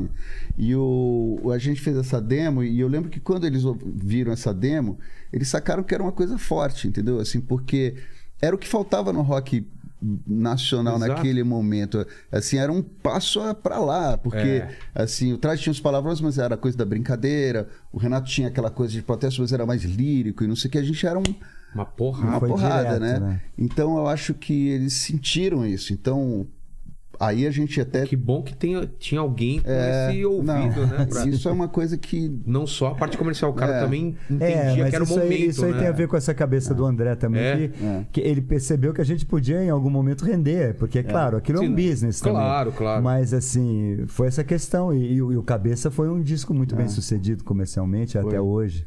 Foi uma aposta e foi uma aposta nossa e O foi que ele falou quando escutou o, o- a demo, o, o André falou pra vocês? Ele falou, cara, é isso? Não, todo mundo pirou com, É? com- na gravadora. Agora sim, meu bichinho. os- os- os- até ele falou, acho que vocês deviam pensar em produzir com Liminha. A gente tinha uma, alguma rixa ali com Liminha por uma bobagem. E a gente foi se reaproximar dele, a gente foi falar com ele. Eu acho que ele já também sabia, ele já também queria trabalhar com a gente, senão não teria sido tão fácil. Então, dentro da gravadora, aquilo virou uma coisa assim, nossa, vai Tem- acontecer alguma coisa. É, temos esse produto É. aqui, vamos fazer da melhor vamos, forma vamos possível. caprichar e vamos fazer isso acontecer.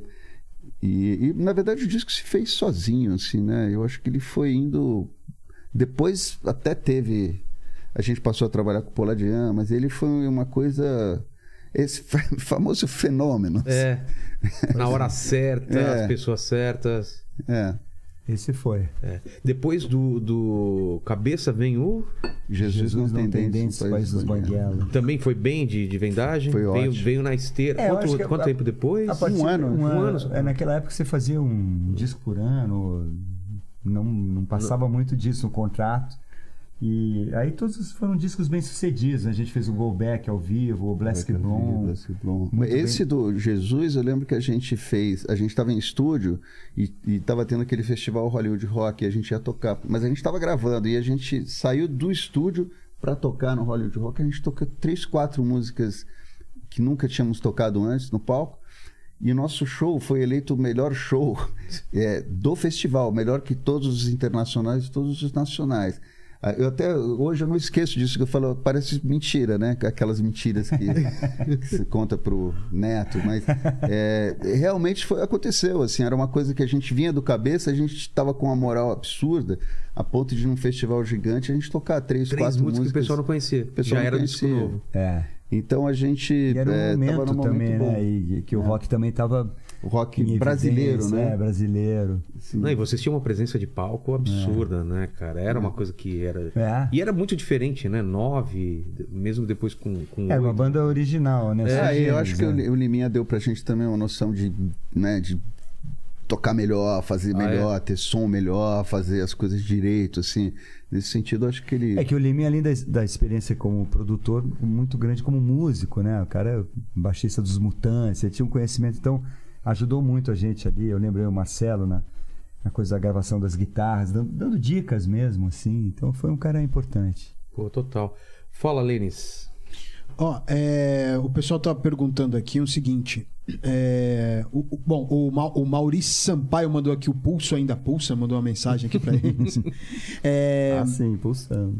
Deixa eu ver. É, bom dar uma conferida sempre. E teve um. te- o- teve o, o Alex Souto, ele tá dizendo aqui o seguinte: que dia 10 de, de julho fez 29 anos do Titanomaquia. É, Né? E aí ele pediu pra vocês relembrarem um pouco sobre essa fase da banda. Legal. O Titanomaquia é um disco que os fãs gostam muito, é, curiosamente. Até, não é? Tem um cara que falou recentemente que...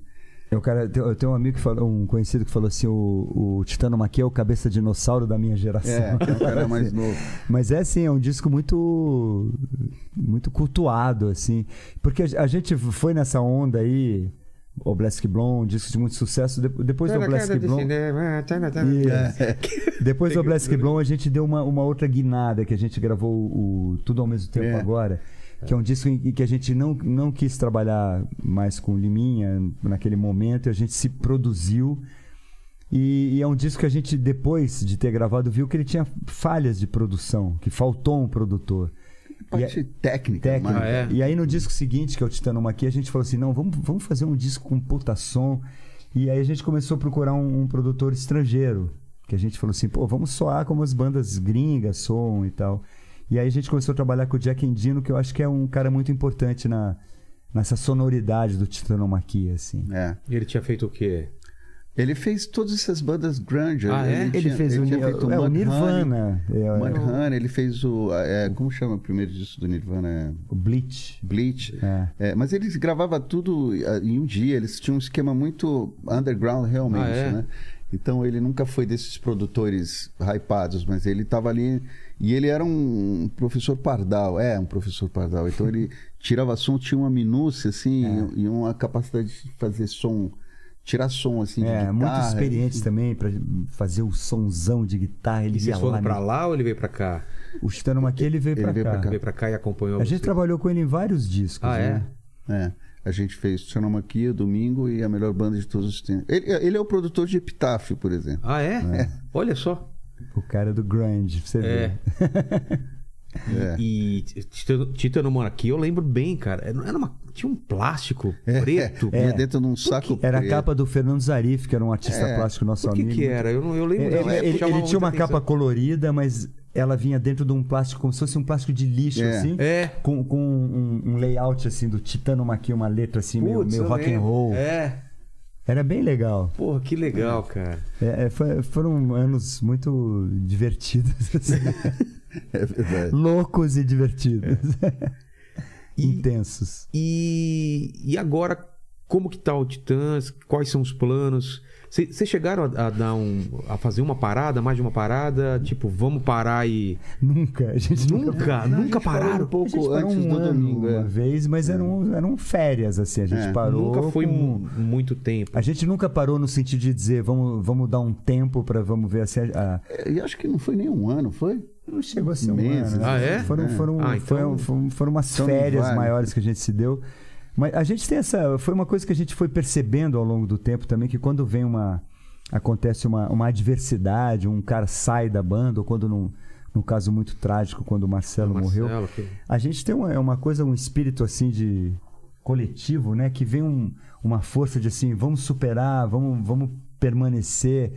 Então a gente vem, vem sobrevivendo a tudo que acontece, assim.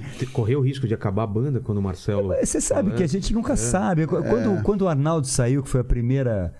Grande no, no dia que ele saiu, a gente não sabia se ia continuar. Não, não que a gente tivesse, não tivesse vontade de continuar, mas assim, será que o público Vai entender. vai entender? Será que a gente não sabe, né? Quando acontece É. uma coisa assim. Quando o Marcelo morreu, a gente ficou muito devastado.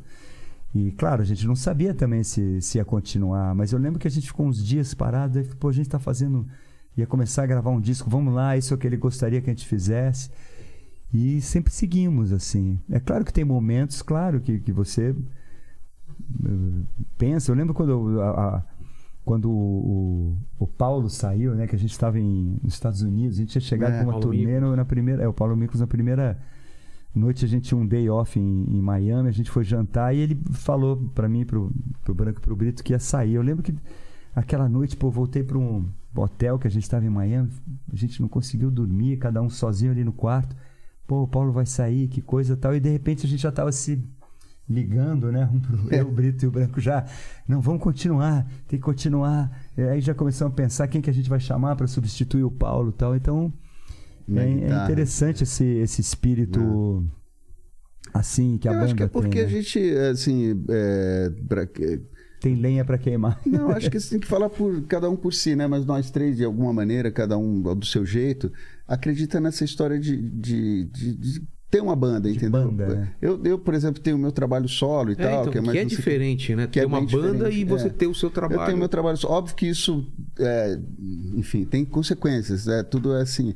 Você deixa de fazer isso aqui, perde um pouco aqui, ganha ali, mas são escolhas, né? É. E essa de trabalhar em grupo e ter uma banda de rock, por exemplo, a gente acabou de gravar essa música Caos, ou fez um disco como que a gente está fazendo, que tem um monte de música pesada. Eu com 62, vou fazer 63 agora. Se não tivesse nessa banda, não estaria fazendo isso. Não, não, não daí ia estar fazendo o que eu estou fazendo no meu trabalho solo, coisas mais Você não teria melódicas essa chance de fazer. mais perto da bossa É. nova. Ah, tá. E eu acho que assim, eu tenho chance de fazer duas coisas que eu gosto. Eu ainda gosto de gritar e subir, não tenho energia para isso e gosto. E, e eu, eu lembro que quando a gente foi uma vez para Londres, eu vi um show do Johnny Hooker, já com 80 anos, ele cantando assim, eu vi ele bem de perto. E eu fiquei impressionado assim com a vitalidade de um cara velho assim. E acho que isso sempre me, me, me tocou, essa coisa dos shows do James Brown, desses caras que você fala, pô, o cara já tá velho, mas ele, ele esse estereótipo de ah, o- cara jovem tem energia e agressividade, e o velho é um cara mais cansado, que eu não gosto disso, pra mim É, o não rock- serve pra mim. Isso que você fala é legal. Trabalhar numa banda, a gente gosta muito disso. Eu tô- ah, os Stones estão fazendo uma turnê agora comemorativa de 60 anos de carreira. Os caras estão com 80 anos e com É. uma vitalidade incrível. E aquilo eh, soa, aquilo é uma alegria para quem está lá assistindo. Você vê que eles estão se Tá divertindo. todo participando de alguma É. coisa É. especial, né? Aquilo né? é muito legal. E, e a gente tem vivido esses dias agora lançando esse single novo. Cara, é, é uma motivação, assim, eu tô numa euforia. Cara, igual eu ficava lá em 82, 84. Então, isso é muito estimulante, sabe? É, É, se não legal. tiver isso, não tem por que fazer, né? É, se, não- não se for tem- no, não tem no sentido. piloto automático, Não faz fazer? sentido, É. não. não e a gente não sentido. faria, porque É. é. é- é legal e é sacrificante também, que né, fim de semana agora a gente vai tocar em, em Belo Horizonte no, no sábado, domingo viaja para Cuiabá para tocar em Mato Grosso. Pô, a viagem é cansativa, mas quando você chega no palco, cara, é tão, sabe, é legal, assim, você se sente bem, enfim. É, e ele falou da- da- das carreiras pessoais, você foi escrevendo livro né, nesse meio Pois tempo. é, né? então, cada um inventa um jeito que, de que é? ser... Na, na estrada se aproveitava? Como que, como que nasce? É, essa- assim, é uma coisa assim muito complementar assim ao, ao trabalho, porque é muito diferente, né? Escrever é uma Não coisa muito atrapalha, solitária, muito silenciosa, né? Então, geralmente, eu, quando eu estou escrevendo um livro, eu trabalho nos dias que eu estou livre, criando, e aproveito a viagem para fazer uma releitura, que é muito. Escrever é tão importante escrever quanto reler, né? É. E cortar as coisas que estão a mais, como, como um trabalho de composição de canção também. Então, quando estou viajando, eu, eu releio as coisas que eu, que eu escrevi durante a semana. E agora não está dando para escrever porque a gente está muito é, focado nesse trabalho do, do disco, né? Que exige muito também, muita energia e tal. Mas quando a gente está fazendo turnê, eu consigo conciliar também. E é, e é como o Brito falou. É, se, não, se não fosse essa banda, eu estaria só escrevendo. Eu não ia. Caramba, eu, É. Montar uma nova eu- banda, não, começar e- tudo de quem ia novo. me chamar para É, Quem, quem que você vai escolher pra É. te falar assim, porra, essa segunda parte tá uma merda, faz assim. você vai falar pro cara, pera, dá um tempo, É. vai embora. Então aí tem que. Old é, esse tipo de cumplicidade, de permissão, você só vai ter com quem você já tem uma história, né? É difícil você. eu Não sei. Eu acho difícil. E, Não, e imagino é legal, assim, também. a, a gente viveu isso muito intensamente quando a gente fez a ópera rock, o Doze Flores Amarelas, há uns quatro anos atrás. E que a gente fez 25 músicas Quem que inéditas. eram? Vocês, o Branco? É, nós três. Ah, três. Mais é. o Mário Fábio e o Tá. Beto Lee que estão trabalhando com a gente. Então eu lembro que a gente ficava por WhatsApp mandando letra, falando, pô, daí mandava uma gravação ali de, de iPhone mesmo. Olha aqui que eu pensei pra essa música. E agora também nesse disco que a gente tá gravando agora, aí de repente tem uma ideia pra, pra capa, manda uma foto que achou, não onde. pós-pandemia também, né? Dá uma. É, Uma querendo animada de novo, é, que a né? pandemia foi muito É. Foi pesada para todo né? mundo, né? Esse isolamento forçado, aquele, aquela angústia da presença ali da, da morte, do desconhecido, É. né? Então tá muito tá muito bacana esse momento. E, e em que ponto vocês estão do, do disco? Ele tá pronto? Quantas O disco- a músicas? gente acabou Ele tá de gravar gravado, o disco, O né? disco inteiro já. É, gravado, falta essas coisas de edição, mixagem e tal. A gente que ainda vai levam, lançar em sei lá, setembro. A música de trabalho que eu fui lá no estúdio do, do Bonadinho que vocês estavam fazendo, qual que é? É Chama a primeira? Caos. Caos, que é essa Caos. música que a Rita Lee, o Roberto Carvalho e o Beto Lee fizeram especialmente pra Ah, gente. fizeram pra vocês? É, foi uma música glória. inédita feita pra nós. Que É legal. muito legal. E, e é uma música que tem tudo a ver com o que tá rolando no momento. Ela fala sobre o quê? Ela, é, assim, o, o, que é que eu te fa- fala Eu assim? gostaria. é, não vim aqui a passeio, é, não estou aqui a passeio, vim em busca de mim. Estou viciado em oxigênio, Pilhado estou e- pilhado e de saco cheio da excrescência calhorda, da horda de vossas excelências, cuspindo no microfone, cheirando a enxofre. Porra. É isso. É, como Sou é que é? das antigas. aí. Não, ainda não. Aí fala. É, bom, vamos para essa parte. Vamos pro refrão. É. Aí fala, sou hippie das antigas, do velho bom paz e amor, no cano da arma põe uma flor, e quando ela me aponta eu berro, ai governo sou contra, né? Ah, eu lembro. disso. Ai governo sou contra. Então ela... Essa, Essa, letra- ideia de usar esse aqui é um, é um lema anarquista, né? É. Que é muito saudável. Aí essa- governo sou, sou Aí, aí governo sou contra, quer dizer, que é contra a, essa, essa, a ideia essa- de você em, endeusar político. você tá né? sempre vigiando É. os governos porque eles sempre tendem a ter uma coisa autoritária e você quer manter a a democracia, a Claro. liberdade. Então, e, e a, e a Rita e o Roberto têm essa experiência de fazer essa- essas canções é, diretas que todo mundo entende, com essa pegada, esse rock brasileiro. É, a Rita ainda tem essa manha de, de, de- de- ter um bom humor e um sarcasmo, assim. É, mesmo com a coisa- Que mesmo sendo um assunto pesado e tudo, tem uma leveza pelo humor, assim, né? É, A, a a parte que eu esqueci fala assim: é a caterva dos cafajestes dessa subespécie é, de homem-sapo. Batráquio terráqueo. Batráquio terráqueo. detona, ela- Batráquio é difícil. terráqueo. Batráquio Terráqueo, terráqueo. Nossa. Batráquio Rita terráqueo. detona, ela é, ela é a rainha Então, do tem rock. tudo isso, a crítica ácida e tudo, e um humor também, né? Total. Porque é um escracho, né? Que é uma coisa do rock, né? É. Então, é, vocês estão lançando o, o disco quando?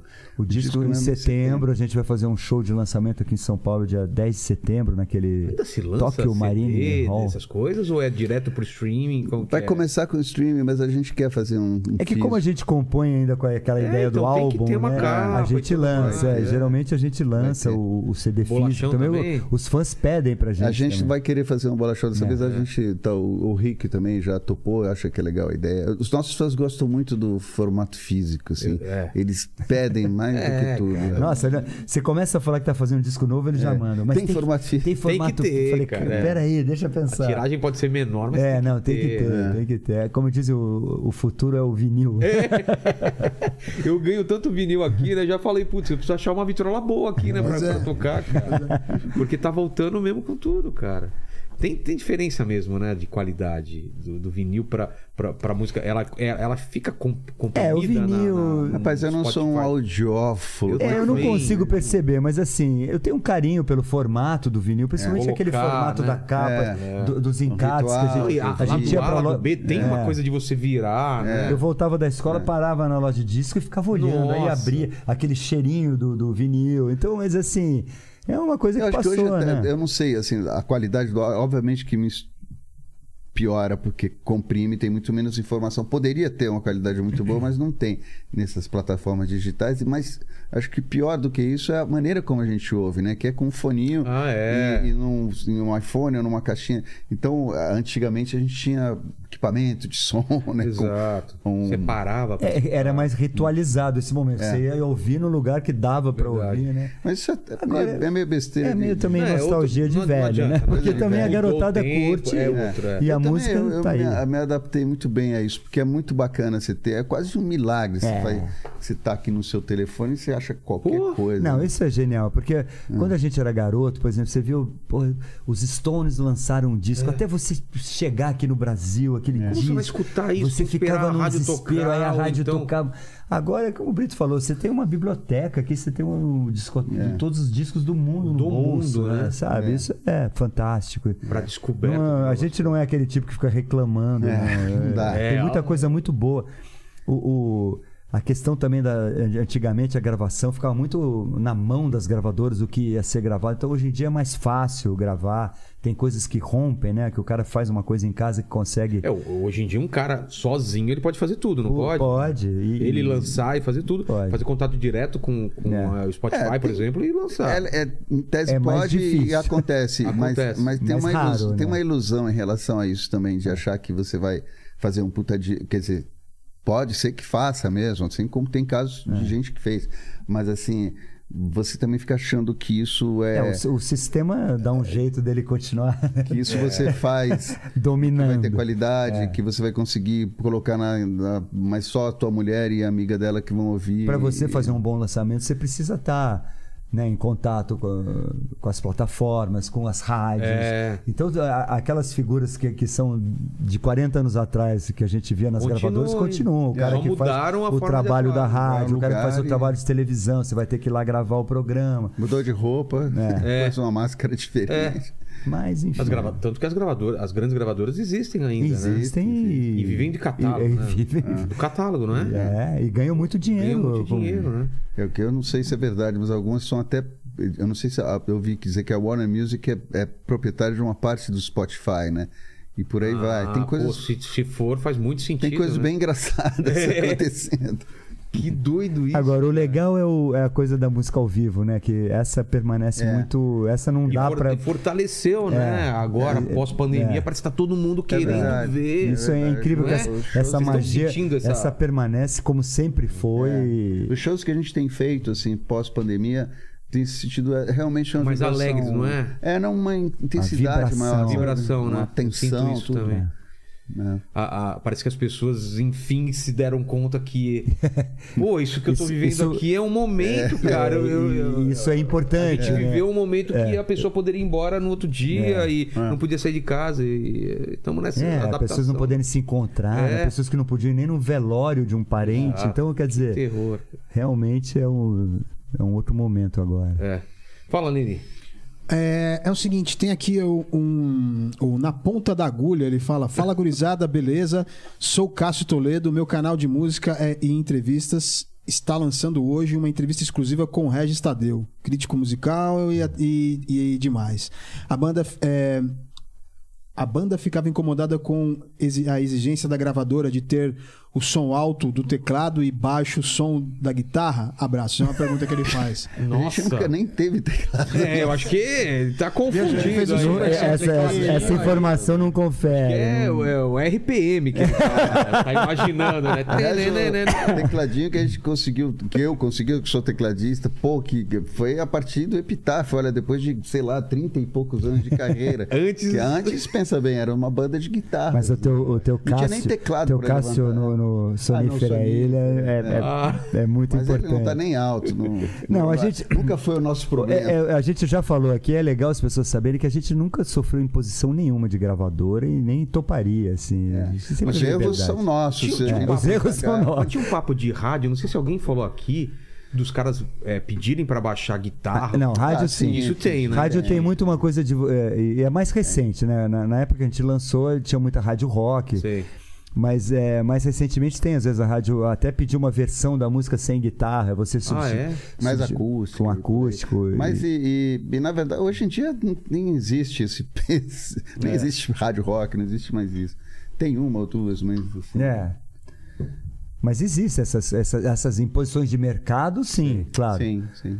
Mas Aí você do- atende ou não? Mas não da gravadora. não, é, às vezes No nosso no- caso, não, né? Não posso falar de outros artistas. Mesmo até hoje, em- às vezes em shows de, de- se- desses shows que a gente faz de evento, assim, às vezes o cara fala assim, ah, qual vai ser o repertório, eventualmente. Hum. Mas ué, a gente nunca aceita nenhuma imposição, Claro. né?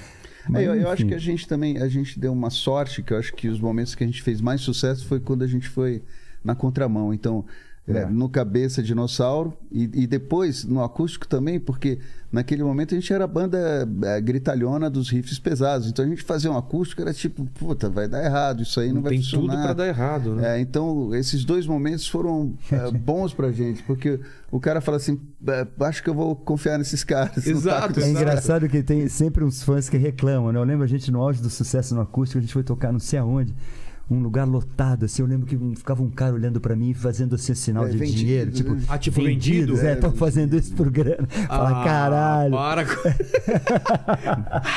o cara quer muito, né? Ele tá muito bravo, isso né? aí também é algo que também você não pode esquentar com isso. Não dá pra agradar todo mundo. Tem alguma história de festival que vocês fizeram? Grandes festivais de... de- Você contou uma história, É, né? tem essa aí, mas acho que. Ah, tem uma, uma- essa que eu ia te falar do Prince. Ah, do né? Prince. Que é, Que- que é interessante, porque a gente tocou no mesmo festival que o Prince, e eu lembro que uma vez é, quem fez o- o- a nossa luz foi um cara que era técnico do Prince. Porque o nosso não pôde, ele era brasileiro, eu acho que era uma coisa assim. Ele fez e reza a lenda, porque isso que me contou foi o André Midani. Então, ele Tá. não está mais entre nós, ele não vai poder corroborar a minha história. Então virou verdade. Mas ele falou, ele chegou pra mim uma vez, que ele foi almoçar comigo e ele falou assim: "Olha, tem uma coisa que o Prince viu o show de vocês e ele gostou muito e ele quer que vocês abram o turnê dele, gringa. E Queria que a gente fosse pra Minneapolis. Eu até falei, André, você tá de brincadeira comigo. Aí ele falou: não, ele tem um esquema, ele quer receber vocês em Minneapolis pra vocês fazerem, ensaiarem um show que ele vai dirigir, vai ser um show de abertura do show dele, da turnê que ele ia fazer. Que essa história é, a não sei que eu tenha tomado um ácido e inventei isso. Como, como, Um ácido bom, como né? Midani e o Prince já morreram, então é, você vê. a palavra do grito é, é a minha verdade. história. Fica a sua Mas história. isso não foi, não sumiu assim. Isso foi uma coisa É, que teve um história. tempo, teve uma conversa e a gente tinha turnê. Será que a gente vai? Será que a gente Pô. pode? Não sei o quê. Acabou não dando certo, claro, né? Mas é, mas é uma coisa que, de fato, é, pelo menos Ou, o houve André, a possibilidade... ou o André de- quis fazer uma, tirar uma onda com a minha cara. Não, Não, acho que não. Foi Não verdade, faria é. isso, não. E vocês abriram o show, foi do Rolling Stones na praia de... de- É, as histórias a gente É abriu. o maior show de- Da história, não é? né? De número Acho de que é. pessoas. Acho que o é. show mesmo você não tem essa sensação, né? Não? Não, porque. Lá- você Não, foi impressionante, assim, é. sim, lá, claro, porque era, É. era, um, era um lugar onde você não faz show em praia. É. Então, realmente, na- lá Você eu lembro. vê o Você vê um-. Você Eu lembro que fim, era, assim, negócio, e o que era muito bacana é que assim, aqui do lado era o mar, né? Então tava É, cheio de barcos. Vocês estão aqui, o né? mar... É, o mar e, e- e os, e os prédios de Copacabana. Sei. Então aqui, aqui lotado assim, a perder de vista. E aqui cheio de barcos iluminados, cheio de gente. E os prédios também, todos. Iluminados Todo também. mundo nas janelas assistindo. Foi muito Nossa, emocionante, assim. É. E, isso- e- e como que é? São ondas de, de, de pessoas cantando ou aplaudindo? Porque não é uma coisa homogênea. Eu imagino que o som demore. Cara, pra- eu nem não é? sei como aquilo Como deu certo, eu não sei é? nem qual era o É. sistema. São- Os próprios Stones ficaram impressionados, foi o maior show que, como do- que da faz. Porque você toca com, com a gente, esse tipo de show, você toca com in-ear, né? Então, até porque você não consegue, nesses palcos gigantescos, ouvir assim. Até dá, mas a gente. Então você tá, você tá com a você tá referência o seu aqui. aqui. É, você não, tem ideia do que noção tá Ah, saindo não? agora. Ah, tá. É, Ele tinha um sistema de som muito. Não, os- assim, eles fazem. Agora é uma loucura que só no Brasil, né? Porque deu certo esse show com pouquíssimos casos de, de violência, quase não teve nada. É, No Rio de Janeiro, uma cidade violenta, É. no Brasil, um país violento, e um show desses dá tão certo. Realmente, Total. o Brasil é incrível. Mas, mas não sei quem falou aqui foi o. Acho que o próprio Bonadinho, né? No maior show de todos os tempos, né? Foi. Gimenez, acho que foi, né? Foi. É, foi- aqui, é. Foi é. sim. E a gente abriu pra eles aqui no Morumbi também, na É, última foi vez. duas eles noites, é. Foram duas noites. E- Esse é um foram- acerto normalmente entre gravadora, é o próprio artista que pede? Como que funciona? E geralmente eles precisam de. Tem número de abertura e realmente é o, é o- o promotor daqui com gravadora. Ah, realmente tá. tem um. E, Que faz o acerto. e- e- Mas foi muito legal, assim, né? Um, É, eu acho que quem trouxe eles. Quem sempre traz, eu acho que é o, é o Luiz Oscar, né? É, Luiz Oscar Niemeyer, Niemeyer. Então eu acho que ele tem uma simpatia por nós e, enfim, chamou ali a gente. É, o Niemeyer, então, a gente uma vez fechou um- uma das noites do Hollywood Rock, era um festival Aham. grande. Ah, é. Que geralmente o artista brasileiro nunca é o, o, o- É o- o é, principal. Aí a gente é, fez um show com os Paralamas, o né? artista brasileiro abre o festival, né? Nunca tá nem em segundo. Exato. E nessa, ve- esse, dessa vez a gente fechava. Era a gente os a Paralamas, gente né? Paralamas. Foi- foi- A gente fazia no Rio, a gente tocava primeiro e. Não, era o contrário, né? É, não, no Rio a gente primeiro eles fechavam e em São Paulo a gente fechava e eles tocavam antes. Mas eram as duas últimas bandas. E depois a gente tocava umas músicas juntos. Vocês chegaram a ir pra, pra América Latina também? Fazer shows? Teve- Um teve- pouco, né? Fazer um pouco. No, no Uruguai que a gente tem algum público, É. assim, a gente toca com uma relativa frequência, assim. Argentina a gente tocou algumas vezes, mas não, também não. Acho que a gente nunca levou a sério isso Portugal de também, fazer mas não, não- uma carreira É. na América Latina. A gente até tentou, mas é, acho que talvez pelo fato da gente ser muita gente, sabe? Assim, É. não, não sei. E talvez o fato de ser rock também, né? Dificulta um pouco. A gente não, não é aquela coisa que o cara de fora já né, vê que é uma coisa de Brasil, de, de MPB. Então, alguma é. coisa. É que os mas- Paralamas fizeram uma É, carreira é, os lá, Paralamas mas eles, conseguiram. é, eles fizeram um plano para isso, né? Eles até passaram uma temporada lá e ficaram Chegaram a tocar fixaram, Chile, fizeram é, músicas com Argentina. pessoas de lá, assim, conquistaram o público É, assim, faltou aos poucos. essa- Teve um trabalho, um foco Entendi. legal. A gente até abriu alguns shows deles lá, Ah, é? uma, uma época, e abriu deles e, Sepultura, e do Sepultura. Sepultura foi o maior desastre da nossa carreira. quê? Não, desastre não, mas foi o- meio constrangedor pra gente, porque a gente entrou no palco para abrir o show do Sepultura e os caras começaram uma chuva de cuspe na gente, assim, O público do absurda. Sepultura da Argentina não fazia ideia do que a gente era, aqueles É. brasileiros com Que som que não era, aí? É. não era uma banda heavy metal. Não, e eles estavam para ver uma banda gringa, né? Que era É. o Sepultura Aí e a começaram gente, a uma banda numa tão intensidade que a gente saiu molhado. É. Foi uma experiência única de, de, de cuspir Não, eu lembro. Mesmo, vocês não estão exagerando. Não, não, é- o, o Max, o, Max Andrés. ali. No dia e- seguinte até pediram, não cuspam Eles neles, são entraram, nossos entraram amigos. pra falar, para que esses caras re- respeita, respeita isso aqui. E, e eu lembro, o Marcelo, que é o cara que tinha, ele, ele ficou muito puto, ele ficou, ele ficou irado. Ele falou assim, puta, cara, se eu, eu ia me alistar e pegar uma arma e vir aqui matar esses filhos da puta. Ele tava, ele tava indignado com aquilo. assim. Mas realmente foi uma prova de... de... De paciência, de fogo. de assim. fogo, o né? segundo dia a gente falou assim, puta que pariu, vamos Vou ter que lá. tocar de novo. Encarar essa Uma, uma capa, É, capa aquele- de chuva. É. Devia ter ido mesmo, É. capa de chuva. Foi um momento. É, 40 anos de carreira é isso, né? Pô, tem história pra caramba. Você vai né? criando uma casca. Total, total. Fala, Leni. Ó, É o seguinte, o Rodrigo Rossi, ele mandou aqui: Salve Titãs, banda que marcou minha vida. Gostaria de saber se existe alguma sonoridade com a qual a banda não trabalhou e gostaria de incorporar num futuro trabalho. Ah, eu acho Já que não. Eu acho que tudo é. A caramba, gente é. sempre faz tudo que a gente quer, né? É, Então, é. estamos acabando, acabamos de gravar um disco, né? Então, É. tudo que a gente estava querendo fazer no momento, a gente fez, né? Eventualmente a gente pode ter ideias no futuro, Tem mas participações especiais? Esse... Não. não, Não. só a gente mesmo já. Já se basta, né? É porque assim, nesse ano que tantas bandas estão fazendo 40 anos, a gente quis fazer o contrário, né? Fazer um disco de músicas inéditas nosso, né? Assim que a gente está comemorando, né? Com um trabalho bem autoral. E qualquer coisa que a gente se convida alguém, de repente já podia soar como um, Um uma, tributo. uma comemoração. Não, não, de- não tem ideia, então, de reunir os remanescentes, fazer Não, uma- esse aí é um outro um projeto. show? Esse- projeto existe, Ah, existe? né? Mas ele é um projeto difícil de Pô, acontecer, imagino, porque né? ele depende de muita coisa, como o Brito Bater até a falou hoje. de todo mundo. É. Depende deles toparem, mas a gente tem, tem essa vontade. Pô, e- seria muito E eu acho que legal. isso pode ro- rolar, assim. E esperamos que role, seria bem legal. Pô, Uma coisa assim, localizada, alguns shows, reunir. Seria um pelo momento. menos um né? show, né? É, um show, que pelo fosse menos. um, Tô né? pedindo muito. Então eu, Né? eu acho que os fãs cobram isso muito É, da gente. muito. Cobram eu muito, acho que eles muito. podem ficar otimistas que a gente tá querendo fazer isso. E É. tem uma boa vontade. Tem conversas, por exemplo, Tem, com o Nando, com... Tem conversa. eu Acho que isso assim é, é- depende muito deles, muito mais deles do que de nós, assim, porque da nossa parte a gente Ok. a gente acha ok, acha legal e ia ser uma coisa bacana. E aí, assim, eles achando que isso vale a pena, eu acho que a gente conciliaria as coisas. eu detalhes, acho que né? é um show que na certa vai dar certo, Com na certeza. certa Não tem como dar errado, Vai, né? vai ter como fazer, viabilizar e organizar, mas é uma questão de ter essa primeira vontade, assim, né? Entendi.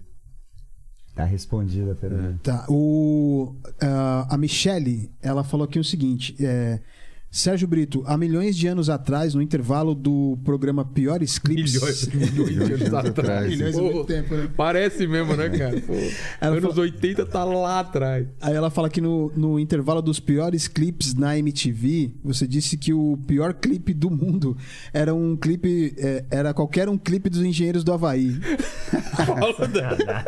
Aí eu ela nem, tá. nem lembro disso, mas é, eu, eu acho que teve uma. Isso aí foi uma bobagem, porque a gente tinha uma, uma, uma época o Humberto andou falando meio mal da gente. Ah, é? Aí ficou um papo é, que ele falou assim, eu não lembro exatamente, também faz milhões de anos atrás, que ele falou assim que. é, como é que era?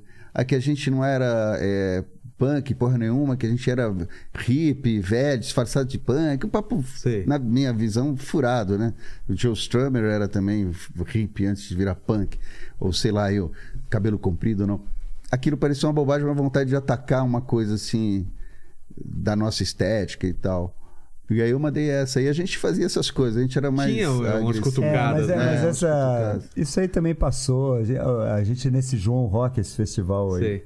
De Ribeirão Preto, o Humberto tocou na mesma noite. Nossa, a gente se dá bem. Quer dizer, É, aí imagina, eu, não- eu pelo menos. Ele- eles vêm um pouco depois de vocês, né? É, um pouco depois, O pessoal é. do Sul, né? É. Mas eles, são, mas eles são meio contemporâneos. Ah, é que é? Eles vieram um pouco, fizeram sucesso um pouquinho É, depois, de Entendi. verdade, Eles né? já Com- já estavam tocando já lá. tava, é, tinha mas essa, isso- essa cena gaúcha É. ali, eles já estavam é desde porque foi Rio, São Paulo e ou Brasília antes. Brasília, e depois São Paulo e Rio Grande do depois Sul. Sul. é. Depois do Sul, é. Exato. E a Bahia Lon- tinha aquela lon- cena, longe né? Com demais das camisa, É, né? longe demais das capitais. Com E camisa Bahia? de Vênus. É, a Bahia Putz, é sempre. verdade. Bahia, Raul Seixas, Pitt, É. ela sempre comparece com. É verdade. E depois o rock de Minas, né? Que esse Ah, veio é. depois. Assim, Anos 90, né? É, Skunk, Jota Jota Quest. Quest. Que é mais, mais pro Pato pop, Fu, né? Pato assim, né? Fu, exatamente. É, mais pro pop, né? É. Ó, o, o Felipe Vanderlei, ele falou aqui que ele é tecladista de uma banda tributo dos Titãs em Brasília. Ó. Aí ele falou assim, ó, estou sofrendo pra incluir a música Miséria no repertório. Aí ele fala, pergunta se o Brito disponibiliza a programação do teclado. Aí falei, é uma brincadeira. Menino na cara dura. Olha, eu, não- eu, eu, na verdade gravei, a gente gravou agora uma versão com, com acústico, eu gravei tudo no piano. A gente gravou no trio acústico. Na verdade, só sou eu no piano e uma percussão, né? Porque a gente fez essas meio solo. Isso, isso. Então, se você ouvir essa versão aí, que tá lá no Titãs Trio Acústico, você vai. Tá facinho. Vai ouvir, dá pra tirar. E... Mas vou falar, tocar tudo junto não é fácil, não, viu? É por, que, por que ele tá falando? É muito difícil? Do Não, não é muito miséria? difícil, é que tem uma polifonia, sabe Ah, assim? tá. E ali, na verdade, na programação tem muita coisa, que tem umas vozes, tem Entendi. outras coisas. Entendi. Mas não é tão complicado. Ah, Dá pô, pra tirar. Você vai cara conseguir, vai preguiçoso, conseguir. cara, velho. Ô, Tira uma, uma coisa de cada vez, vai É. juntando as peças. O, o Jonathan Santos falou o seguinte: eu sou muito fã eh, de, de- de todos vocês. Já peguei palheta do Tony quando, é, é, quanto a do Brito. É, aí ele pergunta se o Branco cantará no álbum novo. Olha, a gente é, deu uma sorte porque a gente estava fazendo uma demo para Só pra explicar pro pessoal, né? Por causa É. do problema dele, nada. da- Por causa do problema dele, ele tem um problema que ele sofreu uma operação, de, teve câncer na garganta, ficou sete meses é, com tratamento recuperando. pesado. Então ele está se recuperando agora, Tá a bem, voz né? dele está bem, está Ah, bem de a Deus. saúde e está se recuperando. Voltou a fazer shows, está tocando com a gente, tá, inclusive voltou a cantar algumas músicas. E provavelmente daqui a pouco vai estar cantando muito mais. Mas nesse período agora, coincidentemente, da gravação do disco, a voz dele estava muito fraca, ele ainda estava finalizando o tratamento dele, não daria para ele gravar. Mas, é, por sorte, a gente tinha feito uma demo antes dele sofrer esse último problema que, que foi muito bem feita, muito razoável. A gente gravou em estúdio com microfone de qualidade. Então, tem três ou quatro músicas que. que São três. Que né? valeram, Três. Que a então. gente conseguiu é, usar a voz dele da demo, daí a gente Ah. regravou os instrumentos. E ele, e ele foi tão criterioso na gravação da demo, né? Porque É. eu, eu gravei as minhas vozes da demo de qualquer jeito. e tal. Ele e o Branco é um cara. Ele fica ali Caxias, até ficar né? legal. Ah, e, e foi ótimo, porque agora a gente conseguiu usar, ficou perfeito. É. Pô, que maravilha. Então, Muito legal. sim, Vai ter, Sim, mu- vai ter. vai ter. vai ter sim. E o The Doors of Per- Perception. Opa. Ele mandou aqui o seguinte, ó. Polícia, desordem, tantos clássicos de pura poesia e protesto. Grande Titãs. Comentem a importância desse tipo de protesto na arte, na arte por favor. Abraços. É, eu acho que é- eu acho que você um pouco como você faz música é uma opção de cada artista, mas você faz você faz involuntariamente até a crônica do teu tempo, né? É. Você comenta um Você tá pouco aquilo que reagindo, está né, um acontecendo, pouco. reage um pouco às coisas que acontecem no, no mundo, nas coisas que você vive, você expressa aquilo que você pensa, é, tem uma ideia e, e essas músicas a gente sempre se permitiu falar sobre tudo, né? A gente tem músicas de amor, músicas é, que a gente coloca questões, né? A gente mais do que é, a gente tem essa coisa messiânica, né? A gente é mais questionador, Não. né? E, então a gente coloca questões para as pessoas pensarem. Eu acho que é, a gente sempre faz isso, inclusive agora voltamos a fazer e sempre fizemos, né? Assim como a gente faz canções de amor. Eu acho que assim falar que é importante ou não é importante. Não sei porque fica parecendo que você está querendo cagar regra, assim, ó, o artista tem um que falar, né, que- façam isso. Eu não acho que isso, acho que são escolhas, né? É, e- Ah, e pra- na nossa banda, isso sempre foi muito natural. E né? tem aquela coisa que tem que funcionar como música, né? Que às vezes você tem É. uma boa ideia, você fala assim, puxa, que legal se eu protestar, contestar essas tal, tal, tal. Só que A ideia é fechadinha, Aí, mas é, mas tem que funcionar, como você tem que fazer uma boa letra, um refrão, um, um riff, uma melodia que ela aconteça, né? Então, é aí que tá o, o X É. da questão, né? Às vezes você tem É. uma boa intenção e não consegue fazer uma Ah, coisa e que isso também funcione. é uma questão, né? Imagina até que tinha letras que vocês nem concordavam com a letra porque vocês têm pensamentos diferentes, né? Sim, a maioria- Eu não a sei se é uma maioria- lenda. é, a- eu, eu acho que eu li uma época que era igrejas ou A igreja é a única que tem essa questão, não é assim, que, o, al- algumas pessoas não Era ficavam o- no palco. acho que o Mas Arnaldo, uma Arnaldo- época, ele não. Quem cantava? o Nando, a música do ele Nando. ele é do- saía ou ele. O Arnaldo nunca- saía, ele, não, ele não. É, eu lembro que Mas tinha foi isso. por um tempo. É. Depois eu acho que Mas eu ele. até entendo. Esse caso é um caso mais localizado, assim. Apesar da música falar eu não gosto, eu não gosto assim na primeira pessoa, então não é, é uma coisa que Ofensivo, o cara né? tá falando e tal. Eu até entendo o- a visão do Arnaldo de falar, pô, que a igreja não é só isso, né? Tem o, a- o outro lado todo Entendi. da fé das pessoas que merece respeito. Por aí vai, é a visão dele. E com a qual eu também concordo, embora eu não saísse do palco.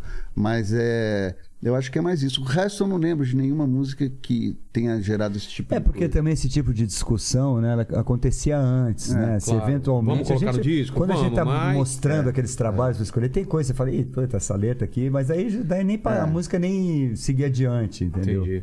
É, É, quando a as gente coisas chegam fala, lá, a gente pô, tá você tá falando esse tipo de papo que a gente tá falando, ó, você tá falando isso, mas as pessoas podem entender isso, É. isso aqui a gente sempre fez muito. Essa, por exemplo, teve problema com a igreja, com, com algum tipo de Teve, manifestação? teve, sim. né? Na época teve, sim. É, bastante gente, inclusive, né, padre. Tinha uma vez que ele tava pessoas tocando um programa né, no rádio, né? Ele tava tocando Sei. a música, ele falou, ligou aqui, eu não sei, da O arcebispo. Cúria é, Metropolitana. É. Mas aquilo tudo acaba ajudando o É, disco, É, né? Porque- Sempre. sempre. Como a gente era mais jovem, então algumas coisas venciam pelo. é, pela loucura mesmo, de falar, vamos fazer uma coisa bem. é, Ousada, É, né? E- é. Porque vai se, vai se falar sobre isso é. mesmo, né? Então acho que hoje em dia a gente é mais criterioso, assim, mas. É. até porque os tempos mudaram, né? Total. Assim, acho que. eu- e, e acho que pro bem, porque eu acho que tem gente que reclama disso, mas é, isso significa que você tem que pensar no que você está falando. E não, não que pensem, né? É. A maioria não, fala sem pensar e já sai emitindo juízo sobre uma coisa que nem, Que nem sabe. nem sabe direito. Mas eu acho que o exercício de pensar e avaliar aquilo é sempre saudável, né? Entendi. O Pablo, que Qual não é a tua é. música preferida, Lenny? Putz, deles tem, Tem bastante, Tem hein? bastante. Eu gosto. Cara, ó. Do, Homem que Mata? Ó, do cabeça, do cabeça Dinossauro, eu gosto do próprio Cabeça Dinossauro. Cabelo Dinossauro, É demais. musicão. Sonífera Ilha, eu gosto de Sonífera Ilha. Eu gosto de Desordem. Eu gosto de é, é, Go Back. Eu gosto de Epitáfio. Putz, eu gosto de vários. Tem muitas eu lembro que na época a seleção falou que era a música tema deles, né? Teve uma É, teve uma, teve uma, Lembra disso? teve uma, uma seleção, foi, foi muito louco, porque... Foi do Parreira. É, o Parreira. Parreira? Um dia eu recebi um recado que o Parreira tava querendo falar Foi. comigo. Acho que é. Eu fui almoçar com o Parreira num, num restaurante lá no Rio. E ele falava assim pra mim: esses caras, esses caras jogam, sabem jogar muito. O, o problema é que eu preciso motivar eles. Eu gosto muito daquela música de vocês. E eu quero usar na- nas, nas preleções, nos encontros. Aí eu- a gente até fez uma gravação A gente fez uma especial com- gravação. com, o Rick Bonadio, É, né? com o Rick, Ah, a é? gente- porque que ele, foi ele- lá especial pra ele, Ele usar. queria que né? pusesse uma coisa brasileira também, porque os jogadores fazem batucada. Então a Ah. gente fez uma primeira parte com um pandeiro. Foi lá, E, e- No Epitáfio? E deu É, azar e- porque a, era a uma- gente perdeu aquela É, Copa. aquela Copa perdeu, né? e era uma versão exclusiva para seleção. Ah, né? é? E eles usaram a Mas música. acha isso daí? Se a gente e- busca, será que que não. Talvez o Rick tenha algum Tomara que arquivo que, a gente fez lá no Midas. Mas a gente fez, e, e até eu lembro que como o, o- o Brasil foi mal naquela mal, Copa, e teve aquela cena do Carlos Alberto que ele. Que ele ele tá arrumando. Ah, que arruma a meia, né? É. E aí ele tomou a bola nas Carlos. costas, É, aí virou Roberto aquele Roberto Carlos, é. Que é um meião distraído. Andar com meião de Mas.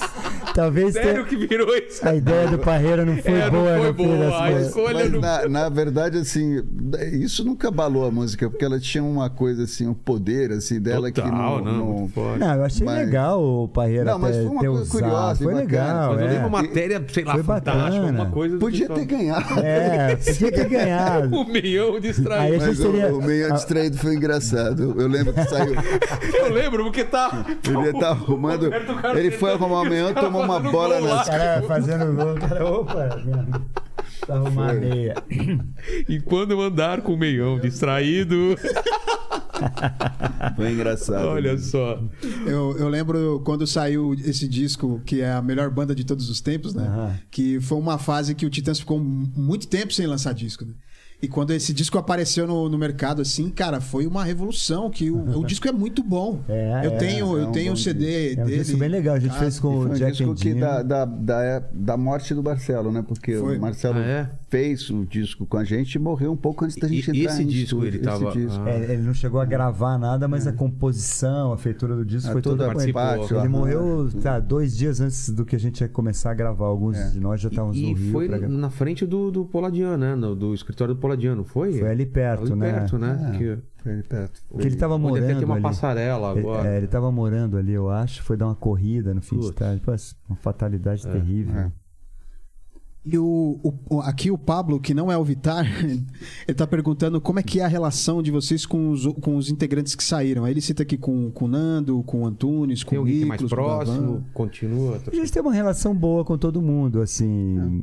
A gente se fala eventualmente. A gente não vai fazer churrasco na casa do outro. A gente já conviveu muito, entendeu? Então, eu, eu acho que assim, a gente tem uma relação, uma liga ali, daquele amigo que você não vê ou vê muito pouco, mas você tem uma. uma você viveu tanta coisa com ele que você tem uma.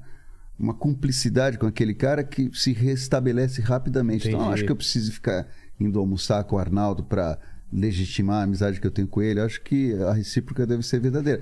A gente tem outras coisas para fazer, a vida andou e Mas tal. esbarra tal. em um lugar. Não, mas sabe outro dia, por exemplo, lá no Rio, quando o Arnaldo levou esse show que ele tá fazendo agora, eu fui lá, depois a gente se encontrou depois no, no camarim, foi super legal. Aí ele até falou: Ah, ouvi dizer que vocês estão gravando um disco novo. Falei, sim. Ele falou, pô, que legal, me, me avisa aqui quando tiver. Então tem. É, Charles também, o Nando também. O Charles Tem- estava lá no. Né, ele estava meio. É. Nesse último Esse do festival lá 40 do Rio de anos do rock lá no Rio, Sim. ele, ele era o O apresentador. apresentador Ah, é? ali de É. uma televisão. Foi ele- muito louco. Que, que louco, né? É. Ele até chorou, né? Ele falou- chorou, ele, foi ele, não tinha- ele falou Foi que não tinha visto a gente ainda Desde, Desde que, que, ele tinha saído, ele não tinha conseguido ver um show nosso. Daí, naquele dia ele viu, foi maravilhoso. Ele até falou assim, pô, agora tá uma puta produção, porque tem uma hora que entra a parte acústica, entra o, Na o minha piano, época, Na minha época isso. era uma merda. entra o piano, aí tem violão, Se aí fosse sai assim, eu nem tudo. teria saído. Aí tem um negócio de lei, ele falou assim, puta, cara, tava um- isso não era bem assim. Os tempos mudaram. Aqui foi. Foi. Foi. Titãs, obrigado demais pelo papo. É, mas que vocês não maneiro. estão livres, não, hein? Eu termino o papo aqui sempre fazendo três perguntas. Oba. Contigo, Tá com vocês. Agora é que chegou a hora. Ah, é. É, escolham a ordem de, de responder, mas a gente tá falando de da carreira de vocês, da história de vida. Olhando pra trás, qual foi o momento mais difícil da carreira ou da vida de vocês? Olha, é, vou falar dos dois. Acho Tá. que da, da, da vida foi, a- como eu falei no começo do programa, essa minha vinda do Chile para cá, para o Brasil, eu me adaptar. Eu vim com 14 anos, aquilo. Eu tinha minhas amizades no Chile, falava outro idioma, achava que a minha vida ia ser ali. Chegar aqui foi um choque, eu não entendia nada. O Brasil era esquisito para mim, as pessoas eram muito extrovertidas. Foi um momento bem difícil.